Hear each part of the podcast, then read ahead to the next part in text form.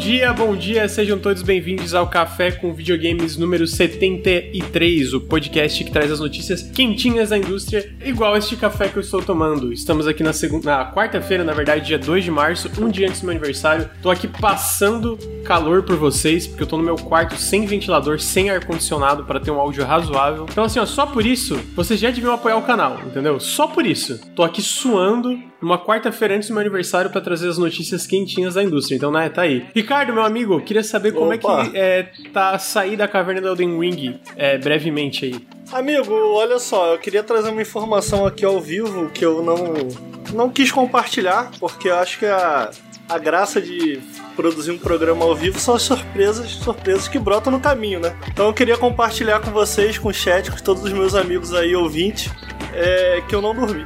Eu não dormi. Tu não? Eu não dormi. Eu não dormi, eu tava jogando ah, Elden Ring. Eu entendi porque tu não queria fazer eu uma parada hoje à tarde. eu, eu entendi agora, seu filho da puta. Eu tava jogando Elden Ring, entendeu? Pô, papo vai, papo vem, uma coisa leva a outra.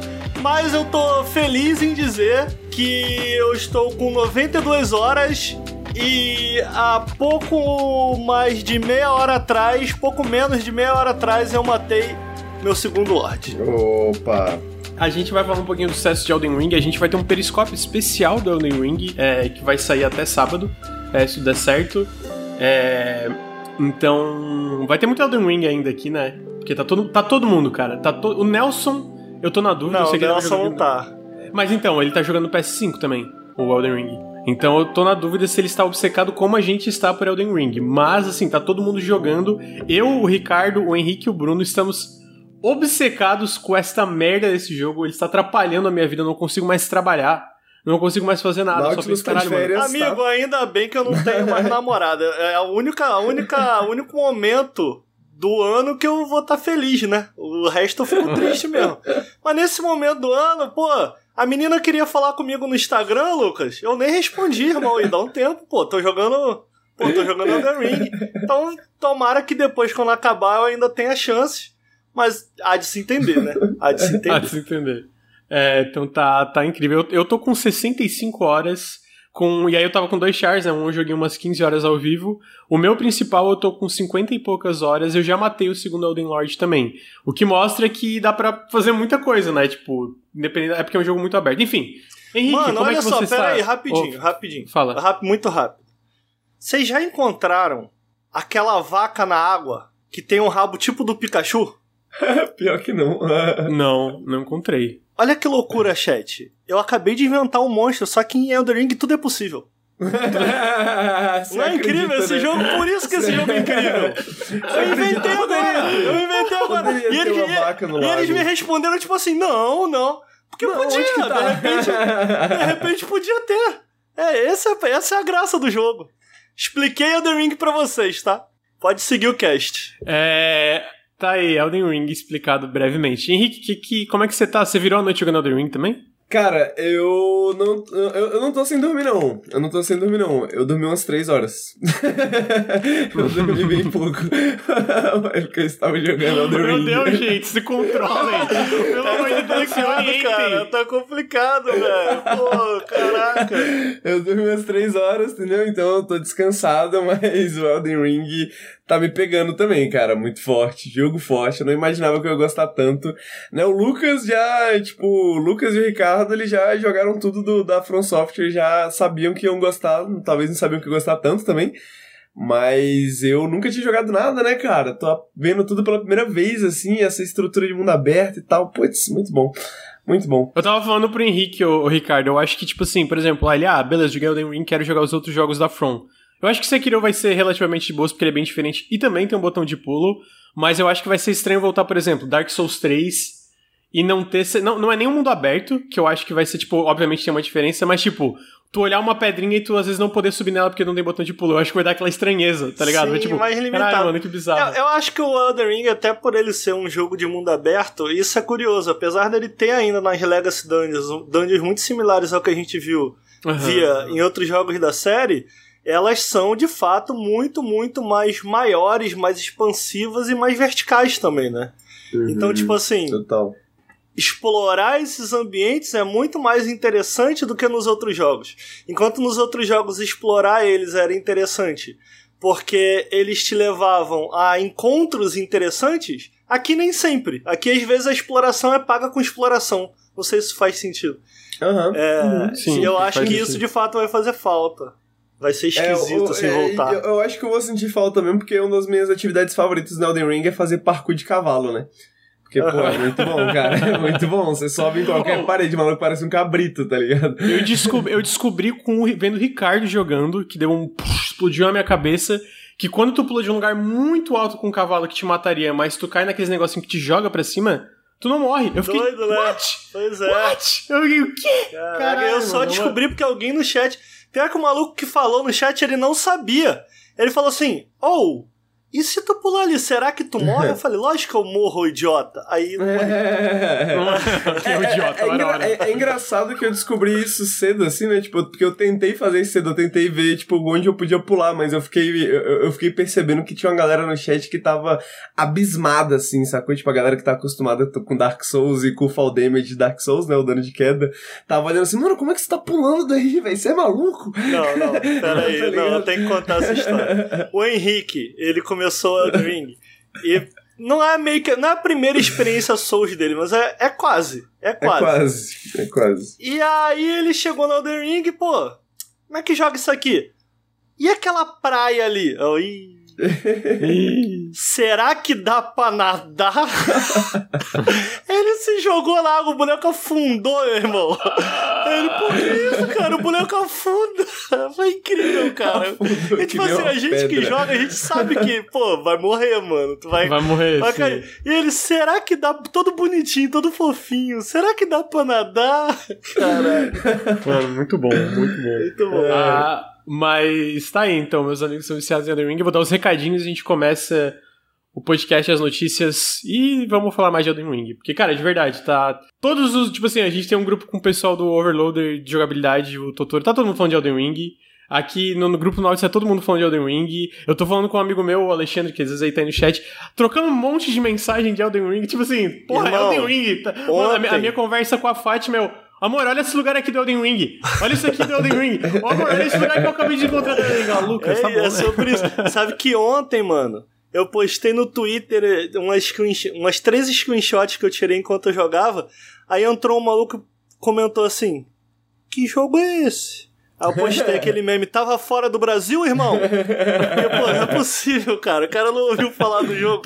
Tá toda a internet inteira tá jogando. Isso é maneiro, vai. Isso é maneiro. Quando tá geral jogando um jogo, eu acho legal. Sim. O Forza aconteceu isso também, foi legal. Lembra, Henrique? Sim. Forza geral pô, jogando. Sim, sim. Mas é. é e, e, e, e, bom, só pra fazer um breve comentário, mano, que eu gostei do combate de Elden Ring, eu gostei da exploração de Elden Ring, mas eu não sabia que o sistema social era tão legal, cara. É legal pra caralho. Eu tô me divertindo e, tipo, muito. É muito legal. Com a Pô, galera cara, trocando é, mensagens, é falando sobre as mensagens no Twitter, cara. Muito bom. É muito legal, porque daí, tipo assim, tu. É, pô, eu tava o, conversando com esse meu amigo, o Xande. Ele falou, pô, tu já encontrou tal personagem? Eu falei, não, pô, mas eu já encontrei isso aqui dele. Caralho, sério?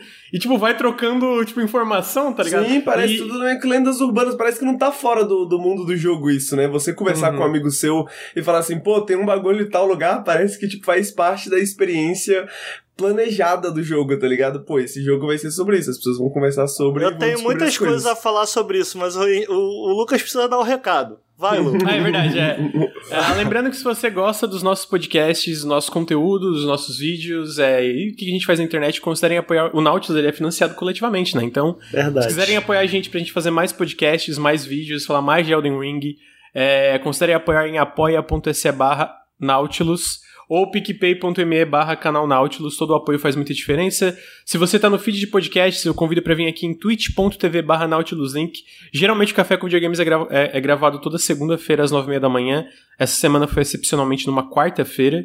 É, se você tá... E tem o, o Periscópio, que geralmente é gravado ao vivo numa quinta-feira entre as 8 e as 9, mas esse periscópio específico do Elden Ring, que vai ser só sobre Elden Ring, que vai ser o próximo que vai sair, vai ser gravado offline e a gente vai, eu acho que talvez passar o podcast na Twitch, né? Tipo, a versão gravadinha, bonitinha, editada, e vai lançar nos feeds simultaneamente, né? Mas esse excepcionalmente não vai ser gravado ao vivo. Talvez mais pra frente, quando a gente de fato zerar a gente grave outro ao vivo, mas esse inicial vai ser gravado offline. É, e se você tá aqui na Twitch, é, peço para dar subs, mandar pix aí, exclamação pix, é, mandar é, beats, manda tudo aí, apoia a gente. E com isso, Ricardo, o que, que tu tinha coisa pra tu quer falar ou, ou tu quer que eu vá para as notícias e depois não fala? a gente vai, não tem um bloco de Elden Ring nesse programa? Ou já Quer- passou, já por- acabou o bloco de Elden Ring?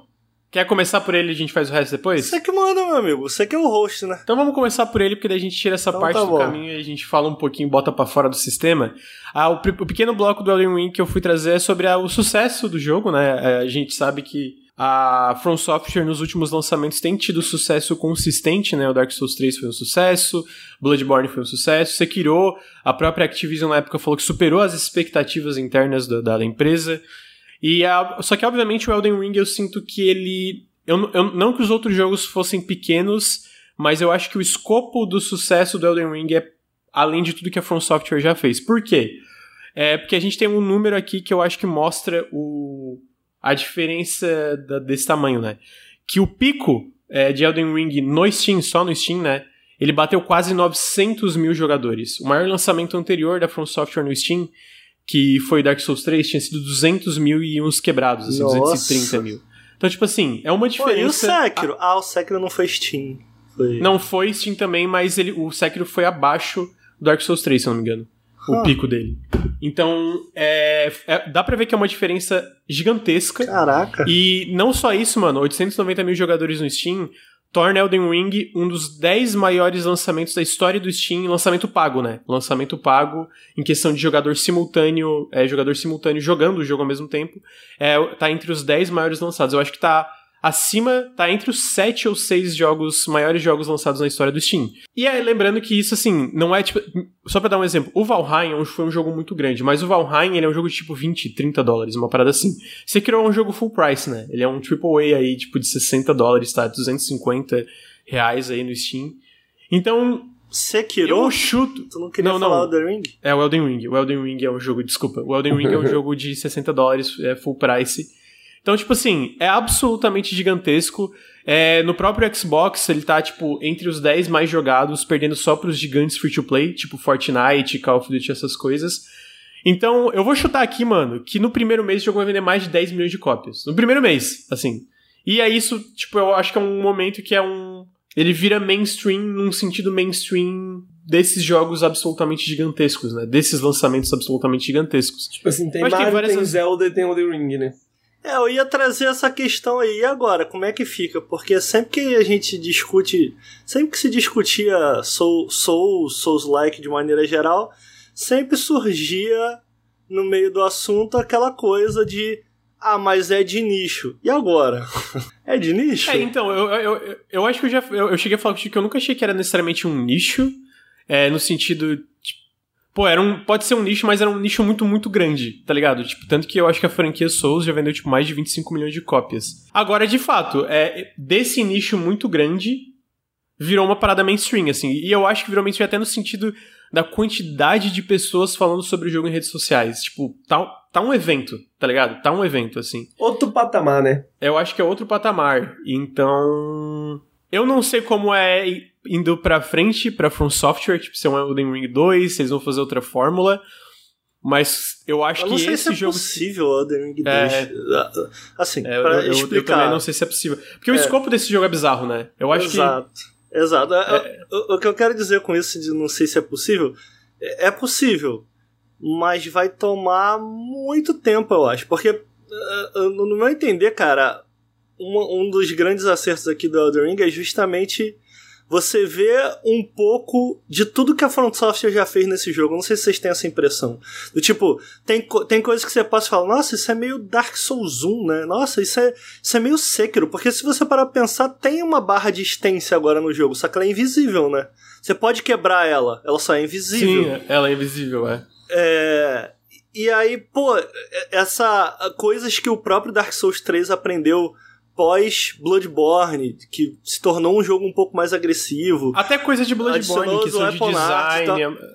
É, então, tipo assim, em termos de cenário também, tem cenários que você fala, nossa, aqui é meio isso, aqui é meio aquilo.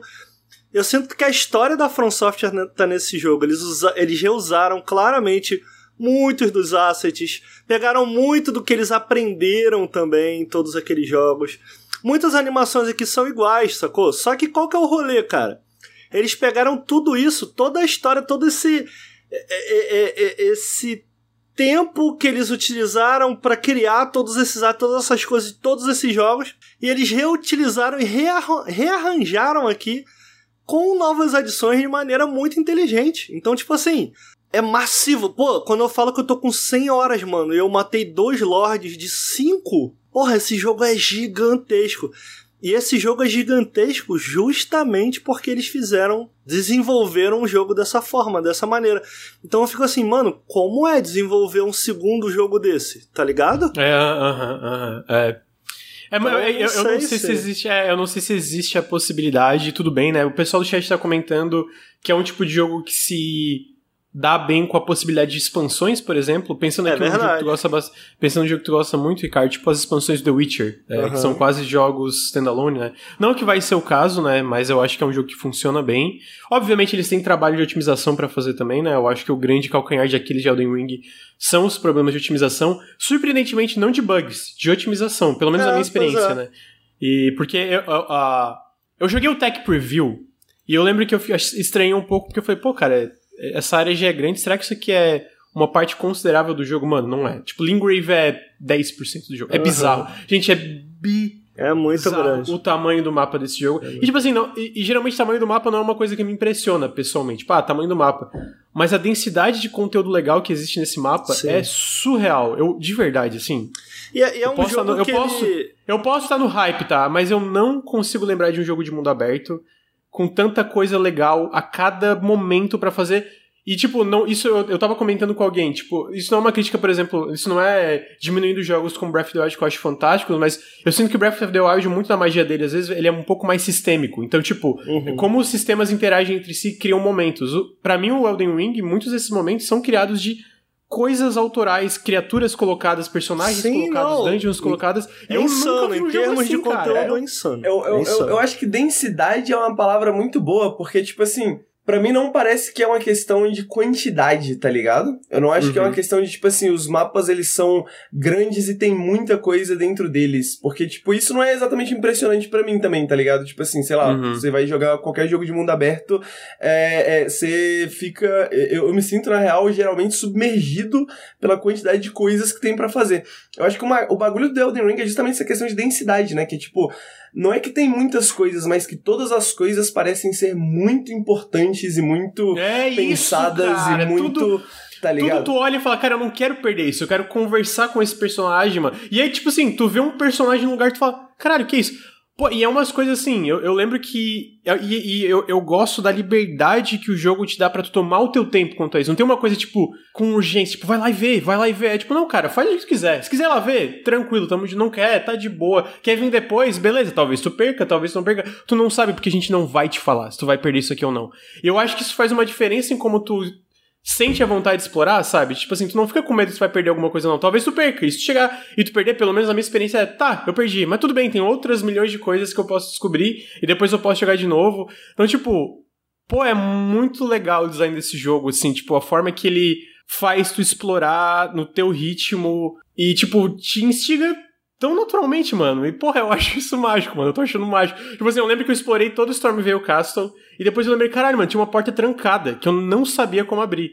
Deixa eu voltar lá pra ver. Aí eu voltei, desci lá embaixo, eu fiquei, caralho, que porra, que coisa, que que isso aqui? O que, que tem essa porra aqui embaixo, cara? Eu tava discutindo o Ricardo aqui, tá? antes de começar o podcast sobre as nossas formas de explorar, né? Porque Ricardo falou que ele fica fazendo círculos, digamos assim, né? Que ele tipo, pegou Lingrave, ele ficou rodando Lingrave e vendo tudo que tinha pra Lingrave.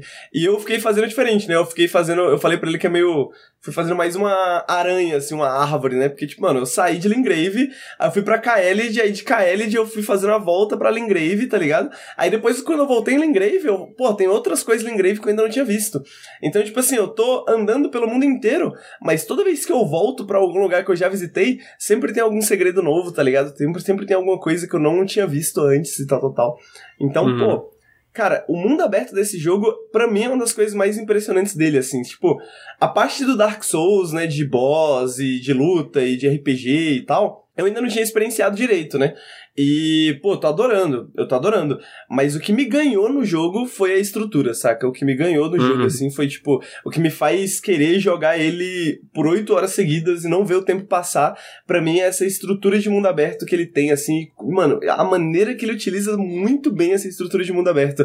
Me lembra o Breath of the Wild, tipo assim, o Breath of the Wild precisou andar pra Elden Ring poder, poder correr, tá ligado? Mas ao mesmo tempo, é isso que você falou, né? Essa questão de o Breath of the Wild ele parece sistêmico, ele parece muito um, um, um, videogame, digamos assim, e o Elden Ring parece que esses sistemas estão lá, mas eles estão meio que escondidos, tem um véu, né? Tem um véu de, de, de lore, de sentimento, de, de, de, de ideias, tá ligado? Que te esconde esse, esses sistemas, assim, e faz com que aquela parada pareça muito. Aquele mundo, né? Aquele mundo pareça muito orgânico, né? Faz com que esse mundo pareça extremamente orgânico. Tá, tipo assim, você tá andando e aí, pô, aparecem monstros do seu lado. E, pô, você sabe que toda vez que você andar ali, aqueles monstros vão aparecer, né? Mas, tipo, você sente que, pô, eles, aqueles monstros eles vão aparecer porque é a casa deles ali, tá ligado? Eles moram ali, aqui, ali é o ecossistema deles, tá ligado? Você que tá invadindo Sim. e tal, tal, tal, né?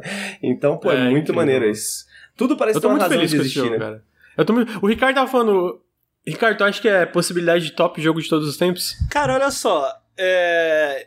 Eu tô numa parte do jogo agora que eu acho que é meio que uma parte decisiva em relação a isso. Ao mesmo tempo que eu sinto uma sensação, vou tentar trazer aqui, vocês veem se faz sentido. Eu uhum. sinto algo similar ao que eu senti com Hollow Knight, por exemplo, no sentido de toda a área é tudo muito novo e tudo que você encontra ali, ainda que o combate ele nunca mude drasticamente, nunca apresente de fato mecânicas muito novas, existe uma variedade tão enorme de inimigos e formas de se enfrentar esses inimigos que ele nunca fica chato. E isso me pega muito nesse jogo. Eu sinto isso a cada nova área, tá ligado? Tipo, caralho, eu nunca vi isso aqui antes, eu nunca vi isso aqui antes, eu nunca vi isso aqui antes. Isso me pega muito. Ao mesmo tempo, cara, eu vou ser polêmico aqui. Tem combate demais no cavalo. A parte que, que eu mais gosto de Souls é justamente o combate e eu sinto que eles deviam limitar mais o uso do, do cavalo. Por exemplo, as lutas com dragões, horríveis. Eu não tenho outra palavra. Horrível. Luta chata. Porra, comparado ao que eles já fizeram no passado, de luta com dragão. Então, tipo assim, eu tô num momento decisivo no sentido. Mano, não me entenda errado, tá? O jogo é incrível. Eu tô me divertindo horrores. A gente tá falando aqui. O Lucas fez a seguinte pergunta: Jogo da vida? Mano, a chance está lá. Resta saber o que, que ele vai fazer daqui para frente, porque eu tô no momento que eu acho que eu tô na segunda metade do jogo e a partir de agora, já com tudo, com todos os poderes que eu tenho, com todas as habilidades que eu tenho, o que você fará com isso, Elden Ring? Eu tô na barra da resposta, entendeu? Uhum. Dito isso, essa primeira metade, obra-prima. Obra-prima. É, é obra incrível, né? Pô, e é legal, tipo, eu lembro que eu tava conversando com esse meu amigo, o Xande, sobre o Elden Ring, e aí, o que aconteceu? Eu explorei muito, eu explorei muito Liurnia e eu falei, pô, mas eu quero ir pra academia. A academia é a segunda Legacy Dungeon, né? Aí eu fui. E aí eu deixei umas coisas para trás em Liurnia, eu tava explorando outra área, porque, tipo, foi indo, tá ligado? Tipo, já tinha, terminei a academia, fui, tava explorando, terminei, né? Deixei coisa para trás também, né? É, e aí eu, ah, vou voltar pra Liurnia. E eu descobri mais um monte de coisa legal que eu fiquei, caralho, mas assim, não é coisa, é porra, é coisa que eu fiquei, caralho, mano, isso aqui, onde é que isso aqui vai dar, tá ligado? O que que isso aqui vai. E pô, isso que eu acho legal, é toda hora isso, tá ligado? Toda hora isso, toda hora isso. E tô muito surpreso, assim. Caraca, é você foda. entra num buraquinho eu no meio da montanha, você encontra e o mundo vai... inteiro lá dentro. Mas né, olha cara? só, eu nunca me diverti esses, essas 100 horas que eu passei com esse jogo. E, mano, tá saindo da boca de um cara que é apaixonado por esses jogos. Eu nunca tive 100 horas tão legais com outro jogo Souls. E aí, quando eu falo com outro jogo Souls, alguém falou ali: Ah, será que a partir de agora como é que a From vai fazer para se superar? Eu não tenho certeza se, eles, se, se, esse jogo é melhor do que Sekiro. Ou se vai ser, tá ligado? Como assim? Por... Mano, porque Sekiro foi especial, vai. Sekiro é um jogo especial pra caralho, mano. É, então, tipo é assim. Eu, eu, sinto que Sekiro. Eu foi tô, o... eu tô querendo ver, entendeu? Eu acho que ele, essa, essa, essa primeira metade foi muito, muito mágico. Entendeu? Muito potencial para ser tipo, caralho, isso daqui é uma das melhores coisas que eu já joguei. Agora, essa, essa, esse atrito que eu venho tendo em relação ao quão legal é explorar versus é, o quanto ele consegue manter o que eu acho que tem de especial num jogo da série Souls, porque o foco em exploração e o cavalo, eu acho que no momento que eu tô no jogo, eu não sei, eu acho que ele tá entrando em conflito com as partes que eu gosto mais do, do, do, jogo. Alguém comentou ali, pô, eu gosto do cavalo porque eu, eu me sinto mais à vontade, eu me sinto mais livre e tal. Quando eu tô no Shinzu eu fico com medo. Porra, essa é a graça. Essa, essa, ah, mas, mas, essa, mas, essa é a variedade. Essa é a coisa. Isso, então, eu concordo com a variedade. Só que, mano, Pô, eu tô com 100 horas. Eu passei mais tempo lutando no cavalo do que fora dele, até agora. Por isso que eu é comecei a ir pras dungeons. Eu, eu sim, eu sim. Mas Nossa. talvez porque, é porque eu tenha ido pro muito, né? Exatamente. É, você ficou Exatamente. rodando muito, né, de cavalo. É, porque, é. tipo assim, eu, eu é. andei bastante de cavalo, obviamente, mas, mas... sendo, sem é. dúvida, assim, se eu, se eu lutei 10 horas no cavalo dessas 50, foi muito. Eu também, eu também. Até porque, por exemplo, quer ver um exemplo? A galera, tipo, tem a árvore, a árvore zona. A galera, eu vi um pessoal, ah, vai no cavalo. Mano, eu vou a pé nela. Porra, muito mais fácil pra me matar aquela Pô. árvore. Sabe as árvores zona que -huh. tem, sim, fica na sim. Sempre então, vou a então, pezão. Eu, eu, eu matei algumas mais fortes no cavalo, porque eu achei que era mais fácil e umas mais fracas que estavam mais no meu nível, assim, no, no a pé, tá ligado? Tipo assim, e, e eu achei massa isso, porque tem dois tipos de combate com, com o mesmo inimigo, tá ligado? É, eu, eu acho que o lance da exploração, é, eu acho que o legal do cavalo para mim é a liberdade que ele dá, mas assim, quase todos os combates que eu penso aqui, essa parte é uma parte que eu tenho que focar no combate. Eu sempre desço do cavalo, quase sempre, porque eu sinto que eu tenho muito mais controle sobre o meu personagem pra enfrentar no chão, e, tá ligado? Cara, eu vou, eu é, vou falar eu, que, eu... tipo, deixa eu, deixa eu só expandir, Ricardo, essa hum. questão do combate do cavalo. Só porque, tipo assim, para mim talvez isso seja uma das coisas mais legais do Elden Ring, tá ligado? Que eu acho que deve ser válida talvez pros outros Souls, e eu não sabia também. Mas que toda vez que alguém me fala assim, pô, o Elden Ring é isso, né? O jogo te faz fazer isso. E, tipo, não necessariamente, nunca é, tipo, necessariamente você precisa fazer isso dessa forma, né? Tipo, o jogo sempre te dá opções, né? De como, uh, de como engajar com ele, sacou? Então, eu, eu concordo que, tipo assim, por mais que seja é, que um videogame motive a gente, né? Porque, pô, às vezes o combate com o cavalo é mais fácil ou mais seguro. E aí isso, é, isso é meio que o jogo te condicionando, né? Te motivando a usar mais o cavalo e menos ficar a pé, né? Mas ao mesmo tempo, você pode simplesmente tomar a escolha e falar, pô, foda-se, vou, vou lutar a pé tá ligado? E, e isso é uma parada que eu acho maneira, né? tipo, eu e magia e etc é, e tal. Eu, eu, discordo. Muita gente no chat falando assim, pô, isso é uma escolha tua. Eu discordo, me permito discordar. Eu acho que como essa ferramenta como a introdução dessa ferramenta e como a introdução dessa ideia de ser um jogo de mundo aberto, como isso altera como os game designers criaram e pensaram nesses inimigos, nessas dungeons, como eles pensaram esses chefes sabendo que você tem essa ferramenta. Uhum. Então, pô, é lógico que você pode descer do cavalo, mas isso não vai fazer com que esses designs sejam exatamente idênticos ao que a gente tinha Tirando, é uhum. é claro, as Legacy Dungeons, que justamente por isso o cavalo é proibido. Mas, por exemplo, tem, eu não vou dar spoiler. Tem uma dungeon, por exemplo, que a gente tava comentando. Pô, essa dungeon é meio que uma dungeon de cavalo. Você pode fazer ela a pé. Mas, mano, ela vai ser extremamente mais chata a pé, justamente porque as distâncias que você tem que percorrer. Sim. E as é. distâncias e o design desses inimigos, eles foram feitos para serem enfrentados no cavalo. Então, a inserção dessa ferramenta faz com que os designers que criaram esses chefes, essas dungeons, esses inimigos, essas armas, tudo ao redor seja pensado ao redor dessas novas ferramentas. Então não, não é a mesma coisa. Não é só você descer do uhum. cavalo. Uhum. Mas que eu, agora eu concordo. Não é. Mas eu, eu, eu concordo, mas tipo, eu acho... é mais focada. Mas você não sente, por exemplo, e, e, eu não sei o Lucas, né? Mas você não sente que tipo alguns inimigos têm mais tipo, são pensados pros dois lados, assim, pros por exemplo, dois, das é, árvores. Árvore. Eu ia dar um exemplo a da árvore, tipo, a árvore, eu vi muita gente no chat falando, pô, pega o cavalo. Foi, tá, tá maluco? Porra, não. Eu, eu, inclusive é engraçado, a árvore usa os dois. Eu, é. vou, eu vou na porrada, porrada, porrada, e ela, quando ela usa os raiozinhos né? da luz. Aí eu pego o cavalo, desvio, é. vou na porrada, porrada, Eu tava usando o cavalo, então, tipo assim, eu, falou, você não precisa acho... usar o cavalo pra desviar desse poderzinho. E eu falei, pô, é mesmo, não, não precisa usar o cavalo, você pode só ficar correndo e você correndo, desvia. É. Aí, eu, e, e, tipo isso, a árvore, por exemplo, eu acho que funciona dos dois jeitos, né? A, a dungeon, eu, essa eu, dungeon eu... especificamente, concordo. Ela, ela é mais focada ela, pro ela, cavalo. Ela, eu concordo também. É, eu acho que o, o lance para mim que tá funcionando até agora, eu entendo. É que se eu tivesse, por exemplo, tu falou, ah, pô, metade do jogo eu fiquei no cavalo, eu acho que eu teria estaria com um sentimento parecido.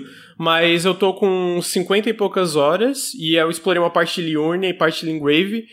E, cara, assim, de verdade, 90% dos meus combates eu vou a pé, tá ligado? É tipo, foda, porque aí... parece que eu tô falando mal do cavalo. O cavalo foi uma adição maneira, né? Porque, eu sei, tipo, não, assim, mas eu entendi o que quer mais, dizer, amigo. Eu entendi, eu entendi o que quer dizer. Tipo, tem problema específico com combate ali, em alguns é. momentos. É, então, tipo assim, eu, eu, acho que é isso. Essa dungeon que tu falou, realmente, cara, eu fui ela inteira de cavalo. E se eu fosse a pé, seria um porre, porque tem coisas que fazem tu usar o cavalo, até porque são do teu personagem não ficar tão vulnerável, né? Mas eu acho que no geral o que eu tô curtindo desse meu tempo é que a maioria das vezes, tipo, algumas vezes, ah, vou usar o cavalo para passar rápido aqui. Caralho, deu uma dedada no monitor. Mas às vezes eu vou, tipo, ah, eu desço e vou. Ah, porra, tem esse caranguejo aqui. Eu vou na, na mão. Eu dou um socão na boca do caranguejo. é, eu, é... Eu, eu, sinto que, tipo, da, é, é, ter essas opções é legal, assim, tipo. Com, é, e é isso, concordo que, tipo, pô, tem essa dungeon e eu acho que essa dungeon. Mas eu acho que foi a única coisa que eu encontrei que é mais especificamente, tipo, mano, é, é seria chato fazer isso aqui a pé, realmente né? Tipo, acho que eu sinto que a maioria dos inimigos, assim, tipo, pô, dá pra fazer de cavalo, mas acho que a pé seria divertido também. Mas o meu ponto é mais que, tipo, eu sinto que isso é meio que válido pro design como um todo, né? Eu acho que tem outros jogos, por exemplo, que você pegaria as sementes sagradas lá, por exemplo, e a sua poção ela seria upada automaticamente, né? Mas o Elden Ring não, o Elden Ring é tipo uma escolha, né? Tipo, você tem que ir lá e aí você tem que falar, pô, você quer upar? Sim, não, né? E, e você tem que tomar essa decisão de upar necessariamente, né? Então eu sinto que todas as a, a, todas essas essas noções, né, de, pô, dá para fazer isso, fazer sim é mais fácil, fazer assim é mais difícil, acaba é, é, o, o, é sempre botado como uma escolha, né? É sempre botado como uma decisão. Mas aí concordo que certas partes do design acabam sendo afetadas meio que meio que hum. fundamentalmente. Pô, mas a galera, o, o, meu ponto... é meio sensível, né, mano? Tu fala é. um A, meu Deus! Ah, eu tô cagando, eu tô cagando. o, meu, o meu ponto é, exato, é justamente isso. Eu acho que a sua colocação é perfeita, Henrique. O meu lance é só que eu acho que. Especialmente porque ele, ele tem tanto de exploração quanto ele tem de combate, né? A gente tava comparando com o Breath of the Wild, eu acho que a, a, grande diferença aqui, ele é muito mais centrado no combate do que o Breath of the Wild, né? Eu acho, uhum, pelo menos. Uhum. uhum. Não, é... Até o próprio combate é muito melhor, né? Muito tipo, melhor. Porque, ele, é, porque, ele, porque é. ele tem um foco maior nisso, no caso. Sim. É, mas o que eu sinto em relação ao combate em si, e citando o cavalo e puxando do que o Henrique falou, é isso, do tipo assim, a inserção do, ca do cavalo nesse combate, no meu entender, não faz bem a ele, não faz bem ao combate.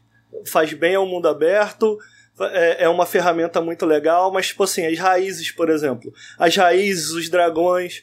Tipo assim, não gostei. Achei lutas. São lutas chatas. São lutas chatas. E, e, pô, beleza, eu vou. Porque eu tô querendo avançar. É um jogo muito longo. É um jogo muito longo. É um jogo com muito conteúdo. E eu sei que onde. No momento onde eu vou encontrar o que eu quero, eu, Ricardo, quero que são esses momentos construídos. São as Legacy Dungeons, que eu gosto muito, acho que todas são muito boas. Eu quero chegar nelas o mais rápido possível. Pô, o, legal do mundo aberto é justamente porque você descobre e encontra coisas que vão te auxiliar, você vai ficar mais forte, você vai melhorar e etc.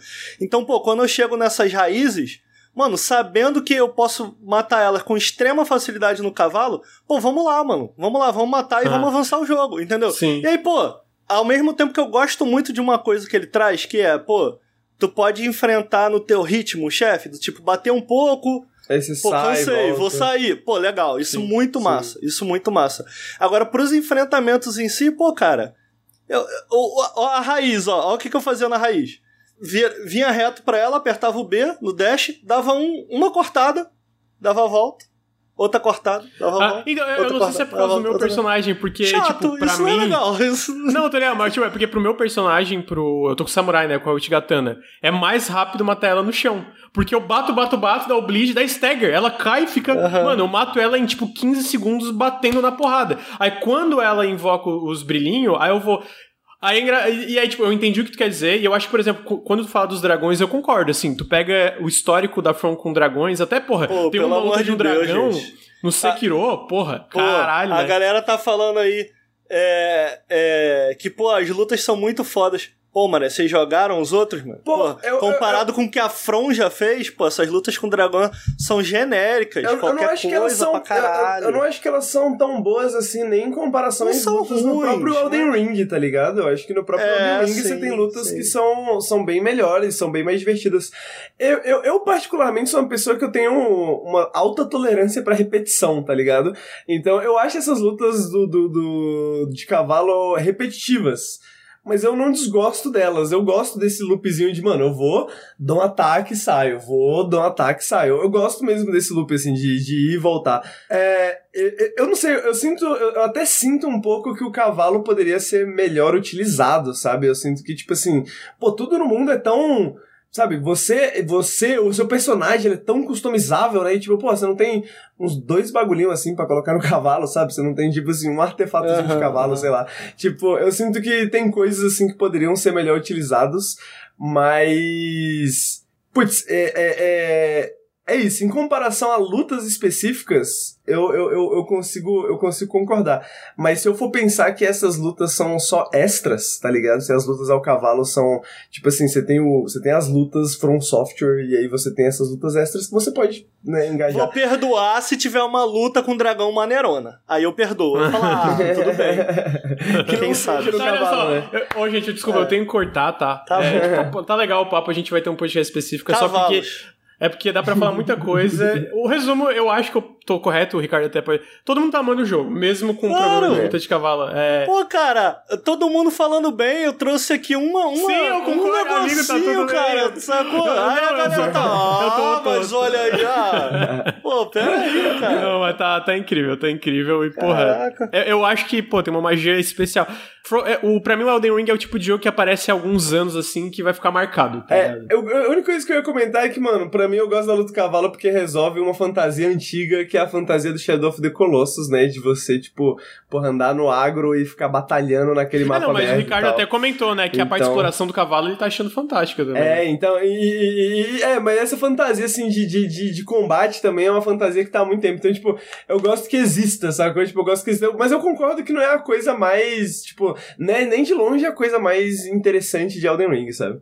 Henrique, Lucas, chat, ouvinte, e se Elden Ring 2, cada classe tiver uma habilidade única, assim? Tipo, o Ladino ele escala, o guerreiro ele. Ah, cara. Porra, imagina o trabalho, mano. Não? Coitado da From.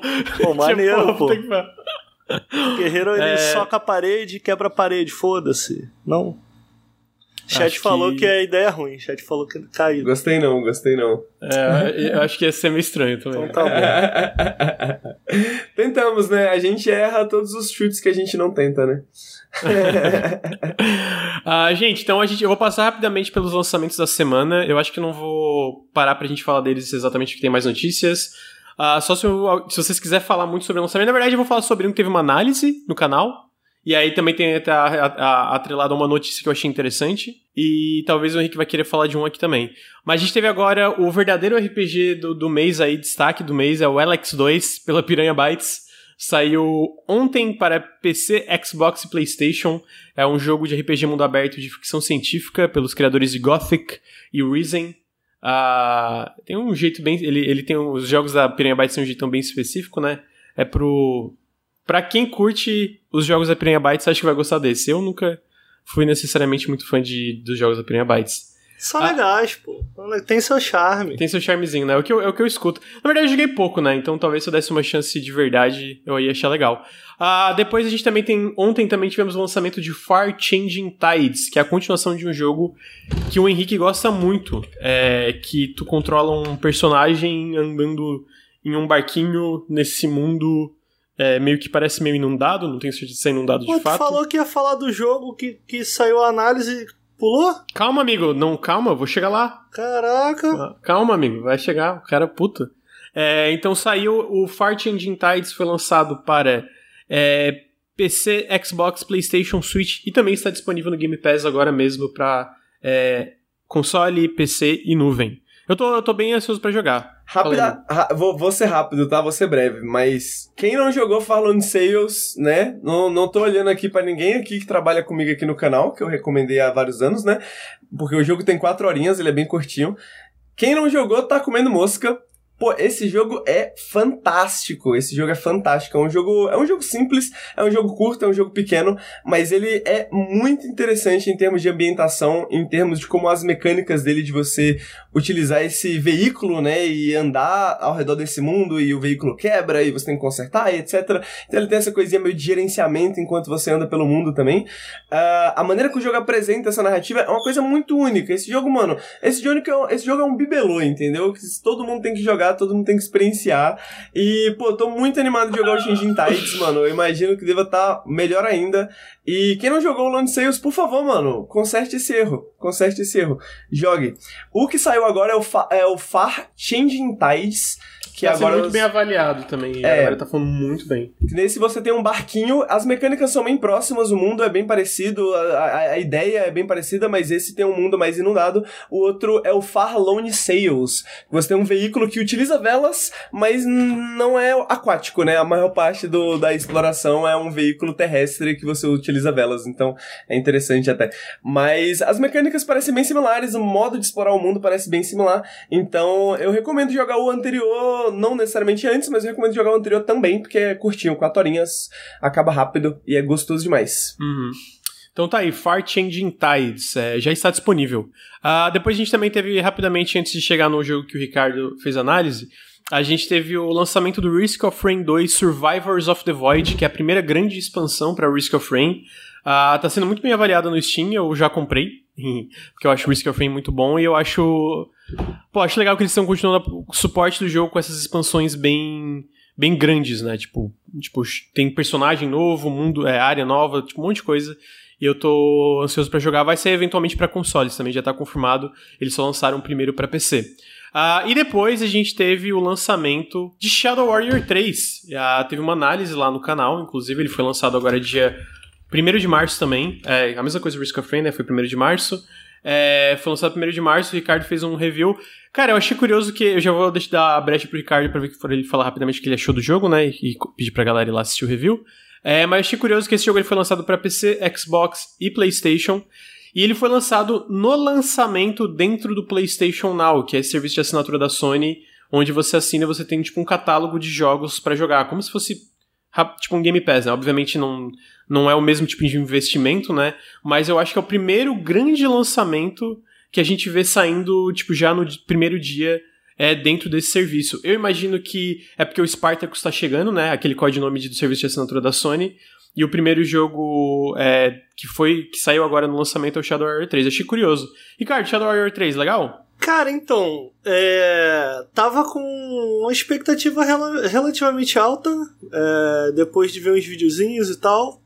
Tava animado especialmente porque a sensação nas entrevistas que eu lia era a de que eles tinham aprendido lições que eu achava que iam na direção do que eu gostaria que Shadow War seguisse. Então, para quem não tem a menor noção, nunca jogou nada, o Shadow War era um jogo da década de 90. Acho que é algo assim, não lembro agora. Pois é, que era, era meio que um clone de Doom na época e eles fizeram um reboot de Shadow Warrior em 2000 e 14?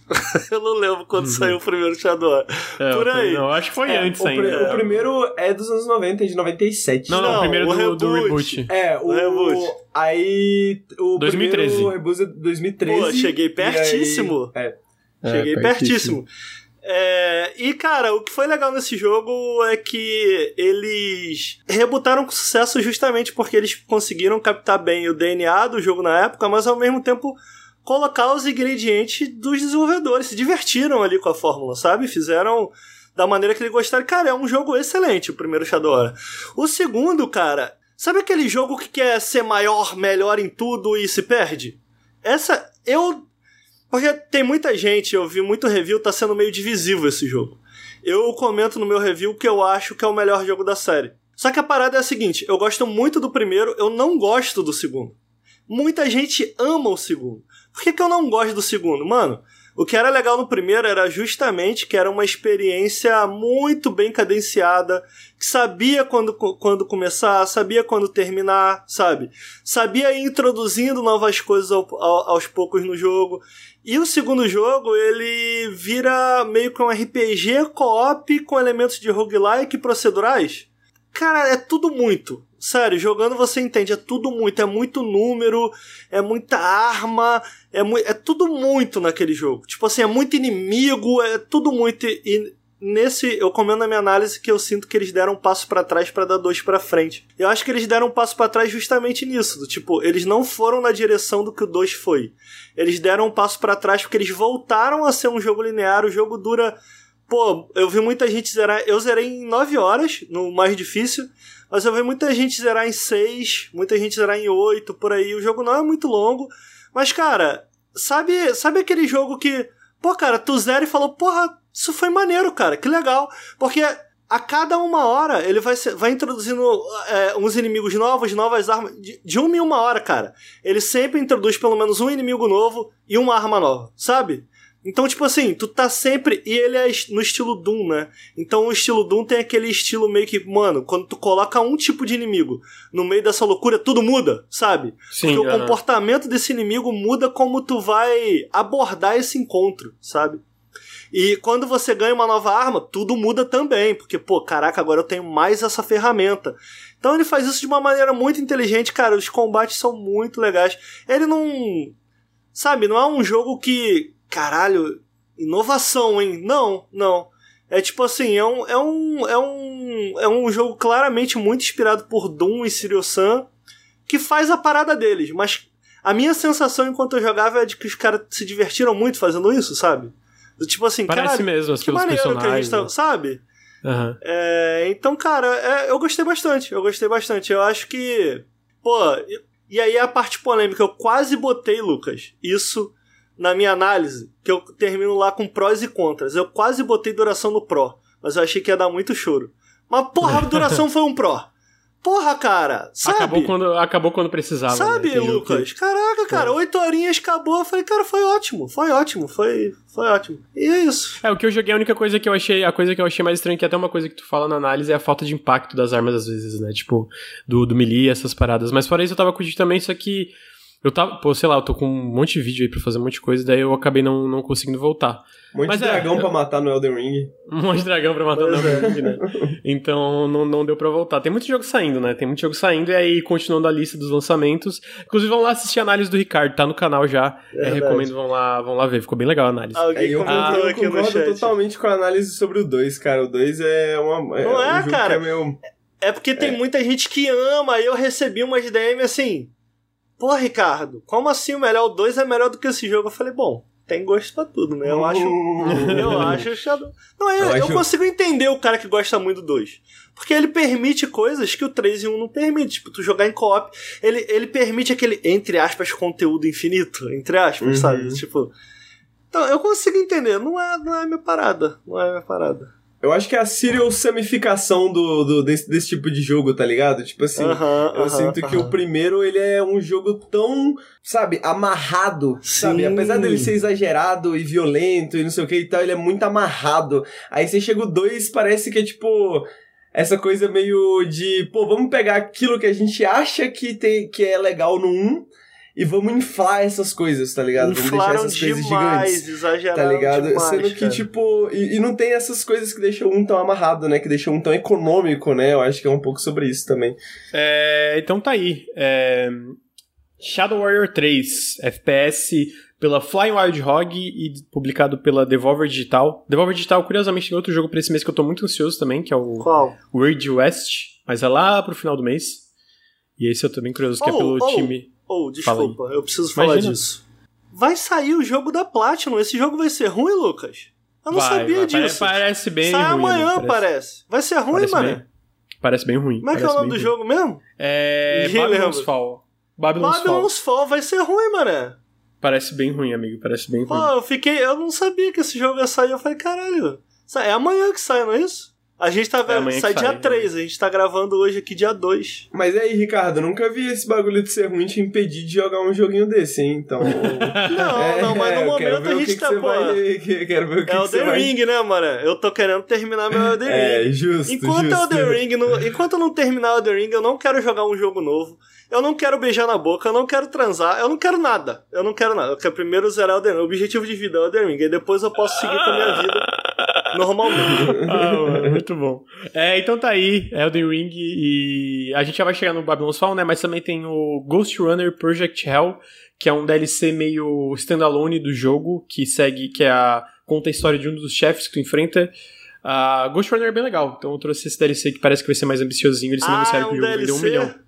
É, ih, rapaz, é isso, é um DLC que tu controla um dos chefes do jogo. Eu, eu Ah, acho do Ghost Runner um jogo legal. bem legal, então eu fiquei, achei interessante. Parece esse bom DLC. esse jogo. Eu nunca Eu joguei, mas parece esse mó legal. Eu gosto muito. Ah, daí a gente também tem o Triangle Strategy pro Switch no dia 3 de março, que é esse Final Fantasy Tactics é, 2D HD, né? O famoso 2D HD da Square Enix.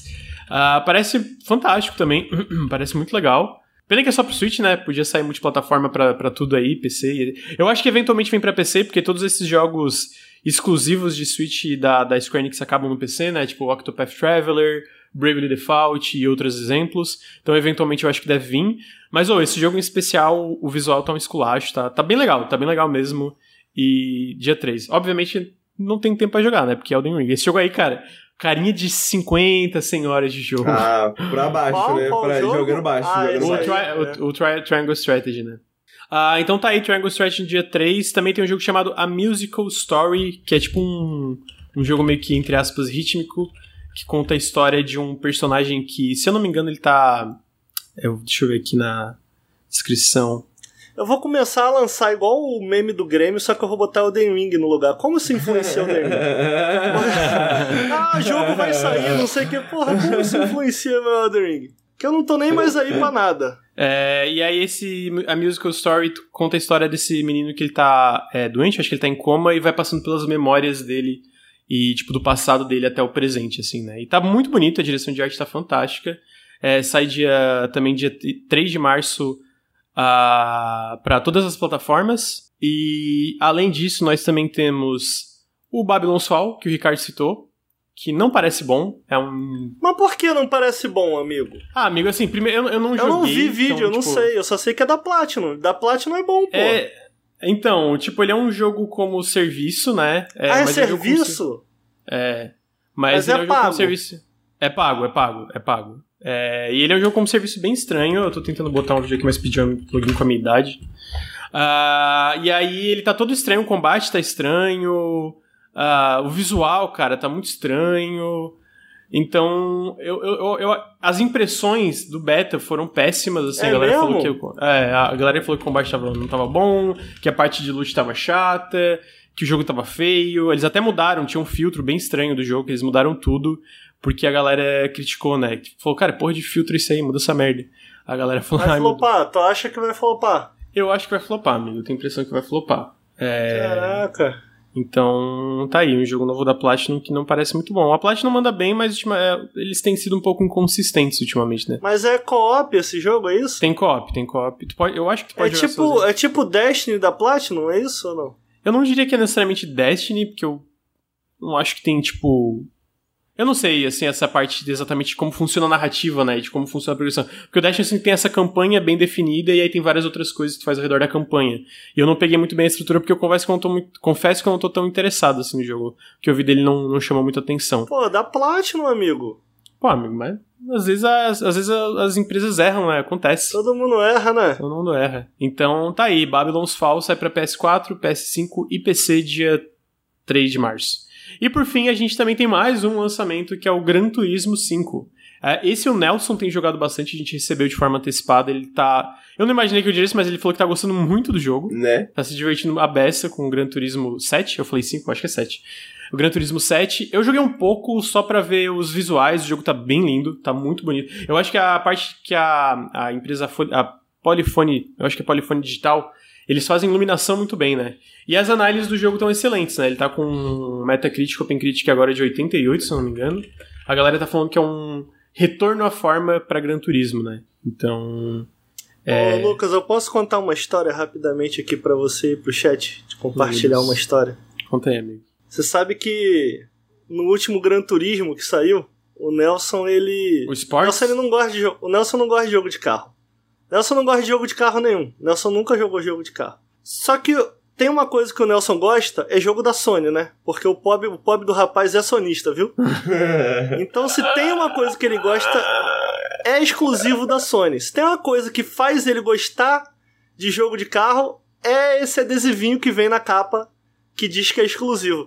E aí eu lembro que a gente tava dentro de um carro com um amigo nosso e ele falando pra caramba de Gran Turismo. Eu, pô, Nelson, jogo de carro, mano, é bagulho chato. Ele, Ricardo, você não está entendendo. Gran Turismo é para quem ama carros. Aí eu olhei pra cara dele e falei: Caralho, nem carteira tu tem, Nelson.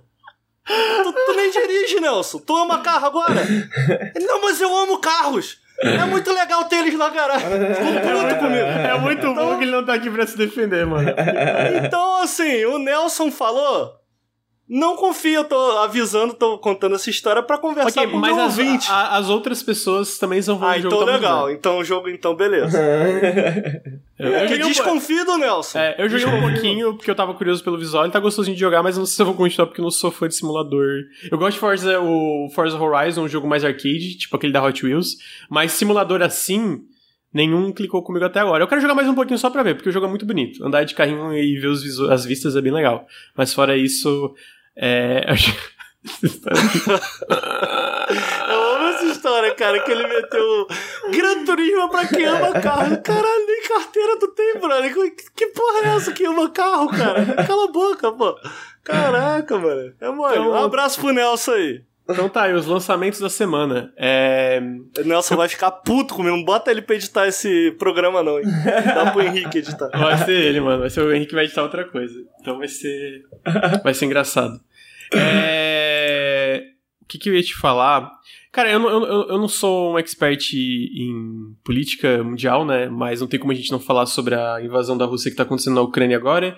E eu vou trazer aqui, não comentando sobre todas as nuances que existem nisso, né? Tipo, obviamente, invasão ponto tá errado, mas tipo, todas as outras nuances que existem ao redor disso. O que eu vou trazer é a, a posição de várias desenvolvedoras é, em relação a isso, né? Que eu achei interessante que muitas direcionaram os lucros dos, de vários jogos por uma semana, duas semanas a instituições que ajudam vítimas de guerra, né? Que ajudam pessoas que são deslocadas do, do, dos seus lares, que são feridas, tipo, enfim, várias outras coisas. E eu trouxe principalmente a Eleven Beach, que eu achei interessante que ela botou por uma semana, eu acho que agora tá, tá por agora tá acabando, que a gente acabou não fazendo, né? É, por uma semana todo o dinheiro arrecadado do This War of Mine, que coincidentemente é um jogo sobre vítimas de guerra, né? Sobre as pessoas que sofrem é, nesse tipo de, de conflito é, vai ser direcionado à Cruz Vermelha da Ucrânia, que é para vítimas de, de, de, conflitos desse tipo. Eles já tinham arrecadado mais de 160 mil dólares, e imagino que isso aumentou, né, desde então. E tem várias outras desenvolvedoras com iniciativas parecidas. Eu vi também é, desenvolvedoras é, doando diretamente, sem ser a parte de arrecadação. Eu vi a Embracer, o pessoal do Deep Rock Galactic, enfim, uma porrada, muita gente ajudando instituições é, ONGs, né, que ajudam vítimas de guerra. E eu acho que é interessante vocês seguirem todas essas desenvolvedoras. E talvez, dependendo, se tiverem interesses nesses jogos, eu acho que é um bom momento para comprar eles, né? Porque vocês acabam ajudando pessoas que estão é, em necessidade nesse momento. É, não sei se vocês dois têm alguma coisa para acrescentar, amigos. Eu... Não. Acho que não.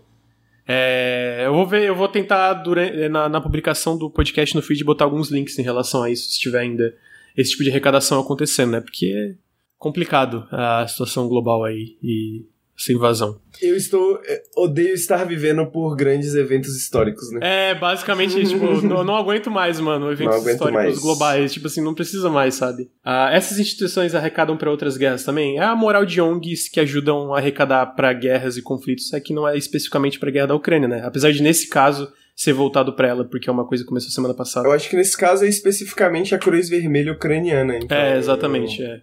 É, em seguida, deixa eu ver o que a gente pode falar aqui. Tem umas demos, a gente teve, teve o festival da Steam. Demos. E eu queria perguntar pro Henrique o que, que ele achou de Card Shark, Henrique. Cara, que jogo fantástico! Meu Deus, cara. Absurdo.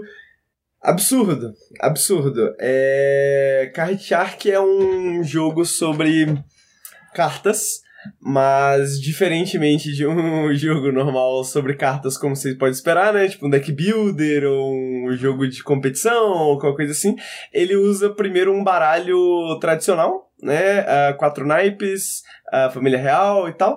E ele. Você faz truques de cartas no, no jogo, né? Então você faz truques de cartas para enganar a, as outras pessoas e conseguir uma grana com isso. Então ele ensina ele não ensina exatamente, né? Mas ele mecaniza, ele codifica truques reais, né, de cartas e conceitos reais de truques de cartas pra. E, e, e, e, joga isso na narrativa de.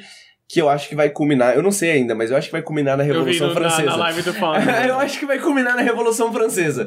E, você tem esses aristocratas, né, e essa burguesia, uh, é, é, é, esses aristocratas, esse, esse, e essa burguesia bolada, e você tem. Você é um garçom que começa a se envolver com esse criminoso, né? Mas é um criminoso que esse cara ele pega. Ele não tá tão interessado no dinheiro, mas mais interessado em conseguir informações sensíveis de pessoas importantes relacionadas à coroa, né? Então. Então você vai. Você participa desses truques e você faz esses truques de cartas para avançar a história. Cara, que jogo bom!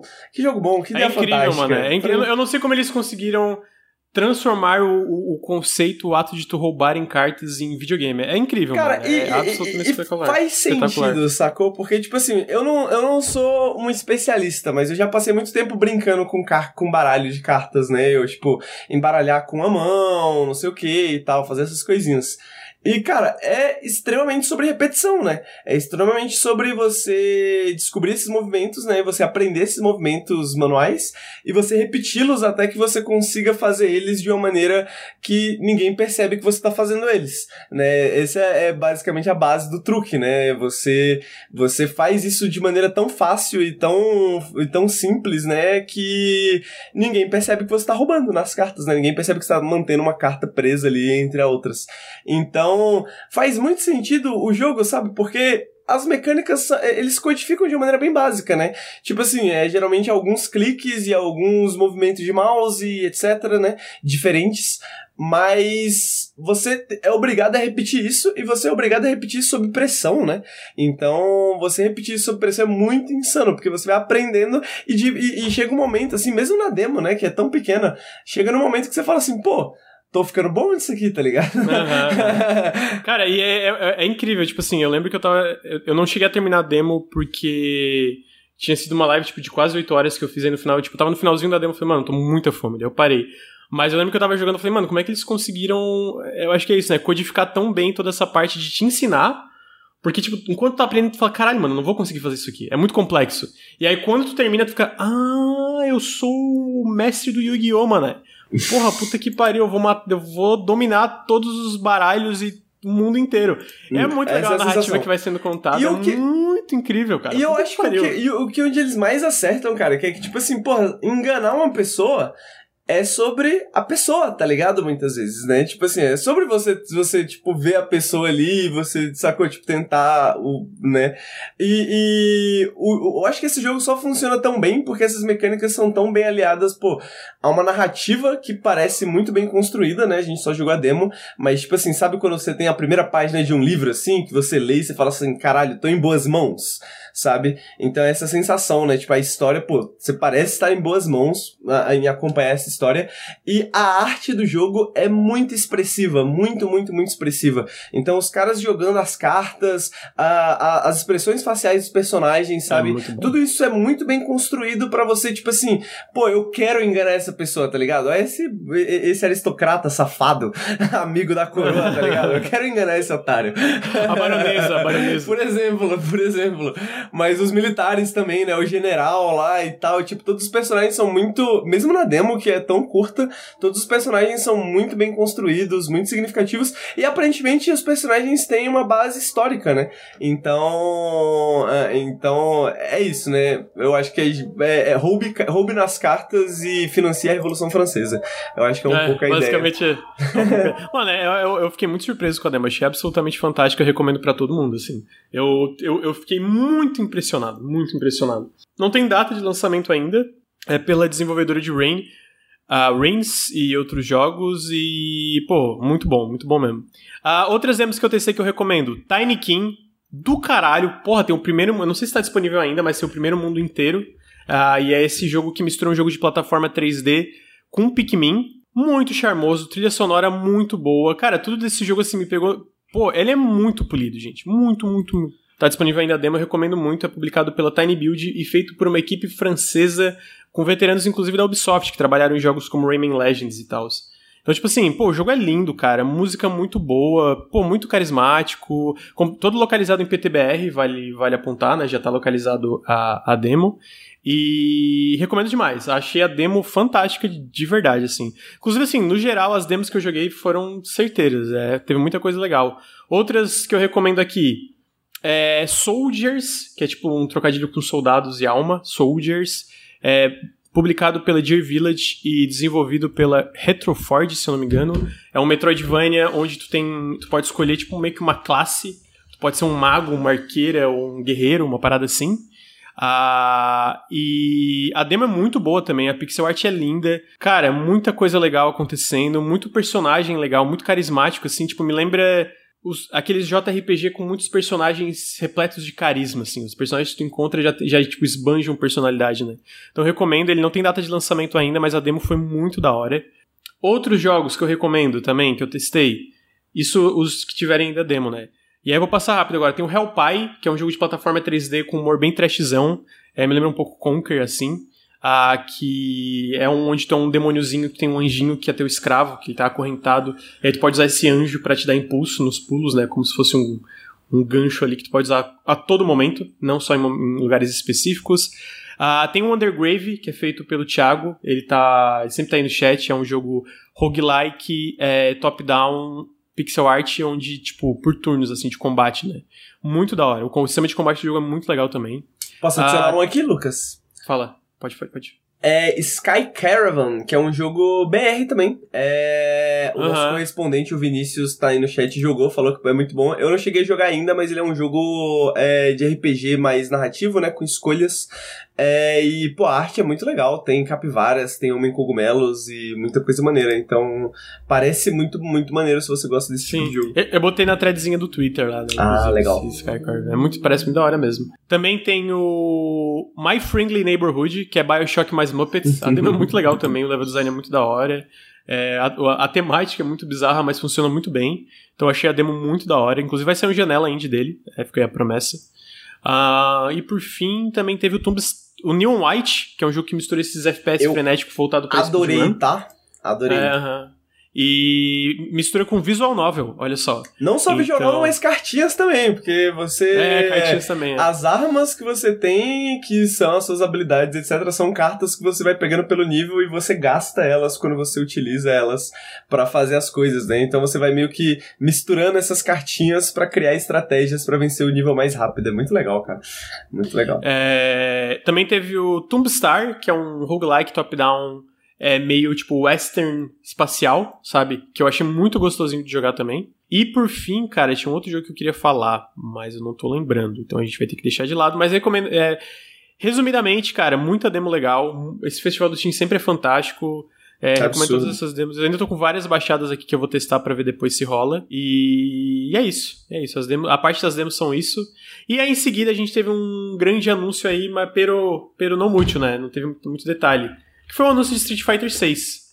É, e eu queria perguntar pro meu amigo Ricardo, correspondente de jogos de luta do Nautilus, o que, que ele achou da, da, da parte visual, pequena, pequeno, pequeno trecho que a gente.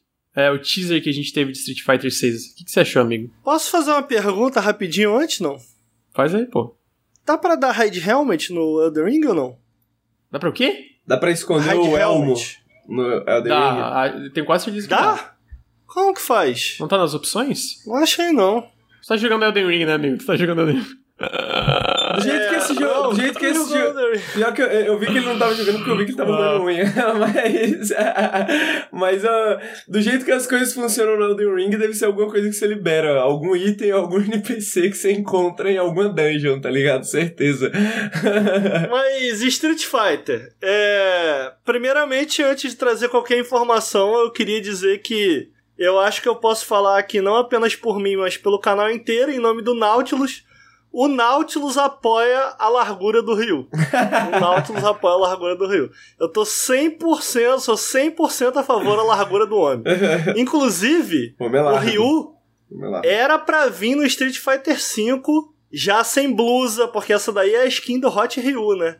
Que veio depois. Aí os caras não tiveram coragem e botaram ele de roupa. Inclusive, tu viu que não foi só barba que ele ganhou, né, o Henrique? ganhou a pistola também, né? Tu viu, mano? maluco, pô, maluco veio ajeitado, irmão. Maluco veio pô, ajeitado. Agora, agora veio não só da bala, não só da soco, ele dá bala também.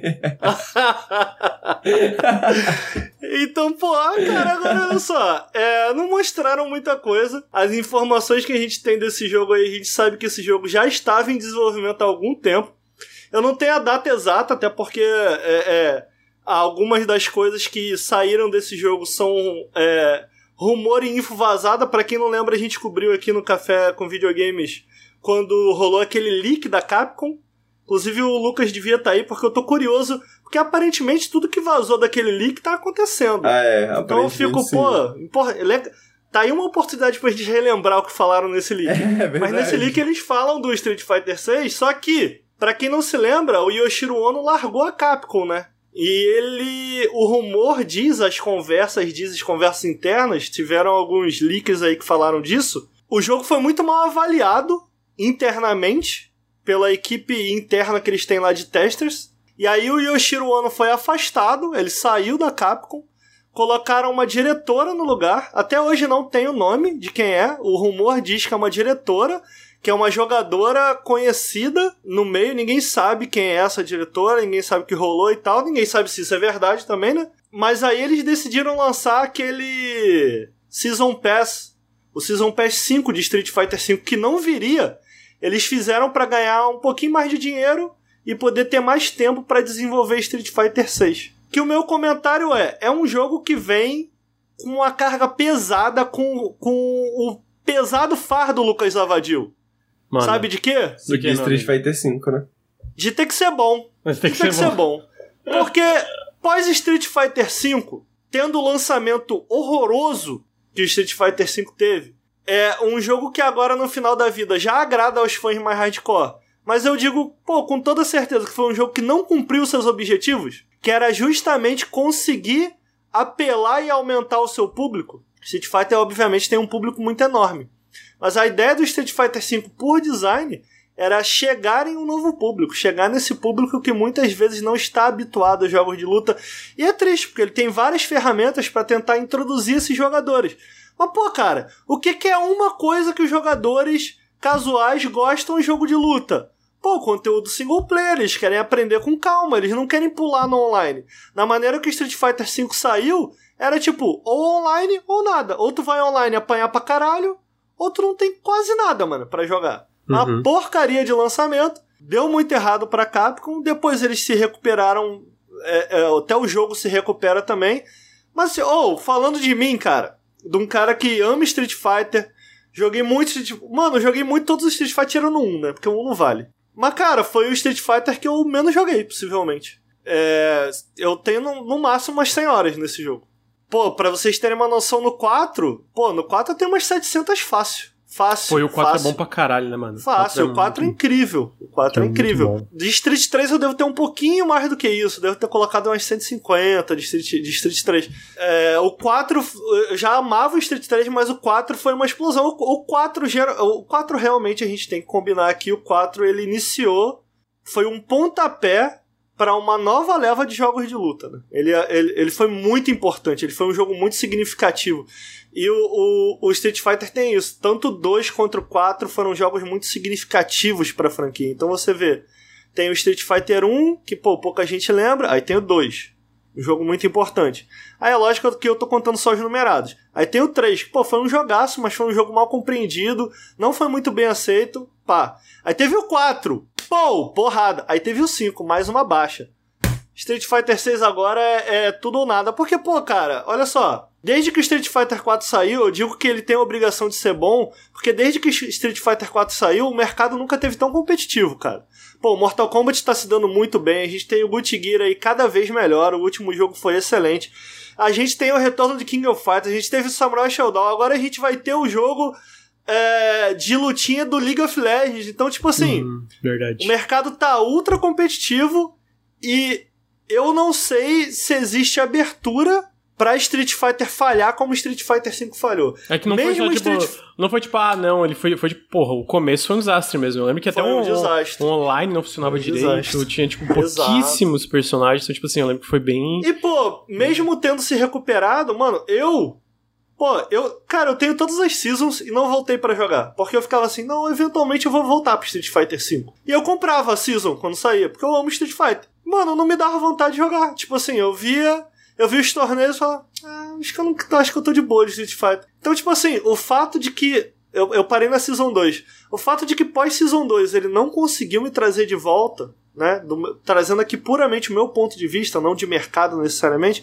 Mas eu acho que isso fala muito sobre a trajetória de Street Fighter V ao longo desses anos. Eu acho que muita gente vai se identificar. É do tipo. Mesmo se recuperando, não foi o suficiente pra trazer muita gente de volta, incluindo eu, sabe? É, então. Vamos ver, vamos ver o que eles fazem com esse Street Fighter 6.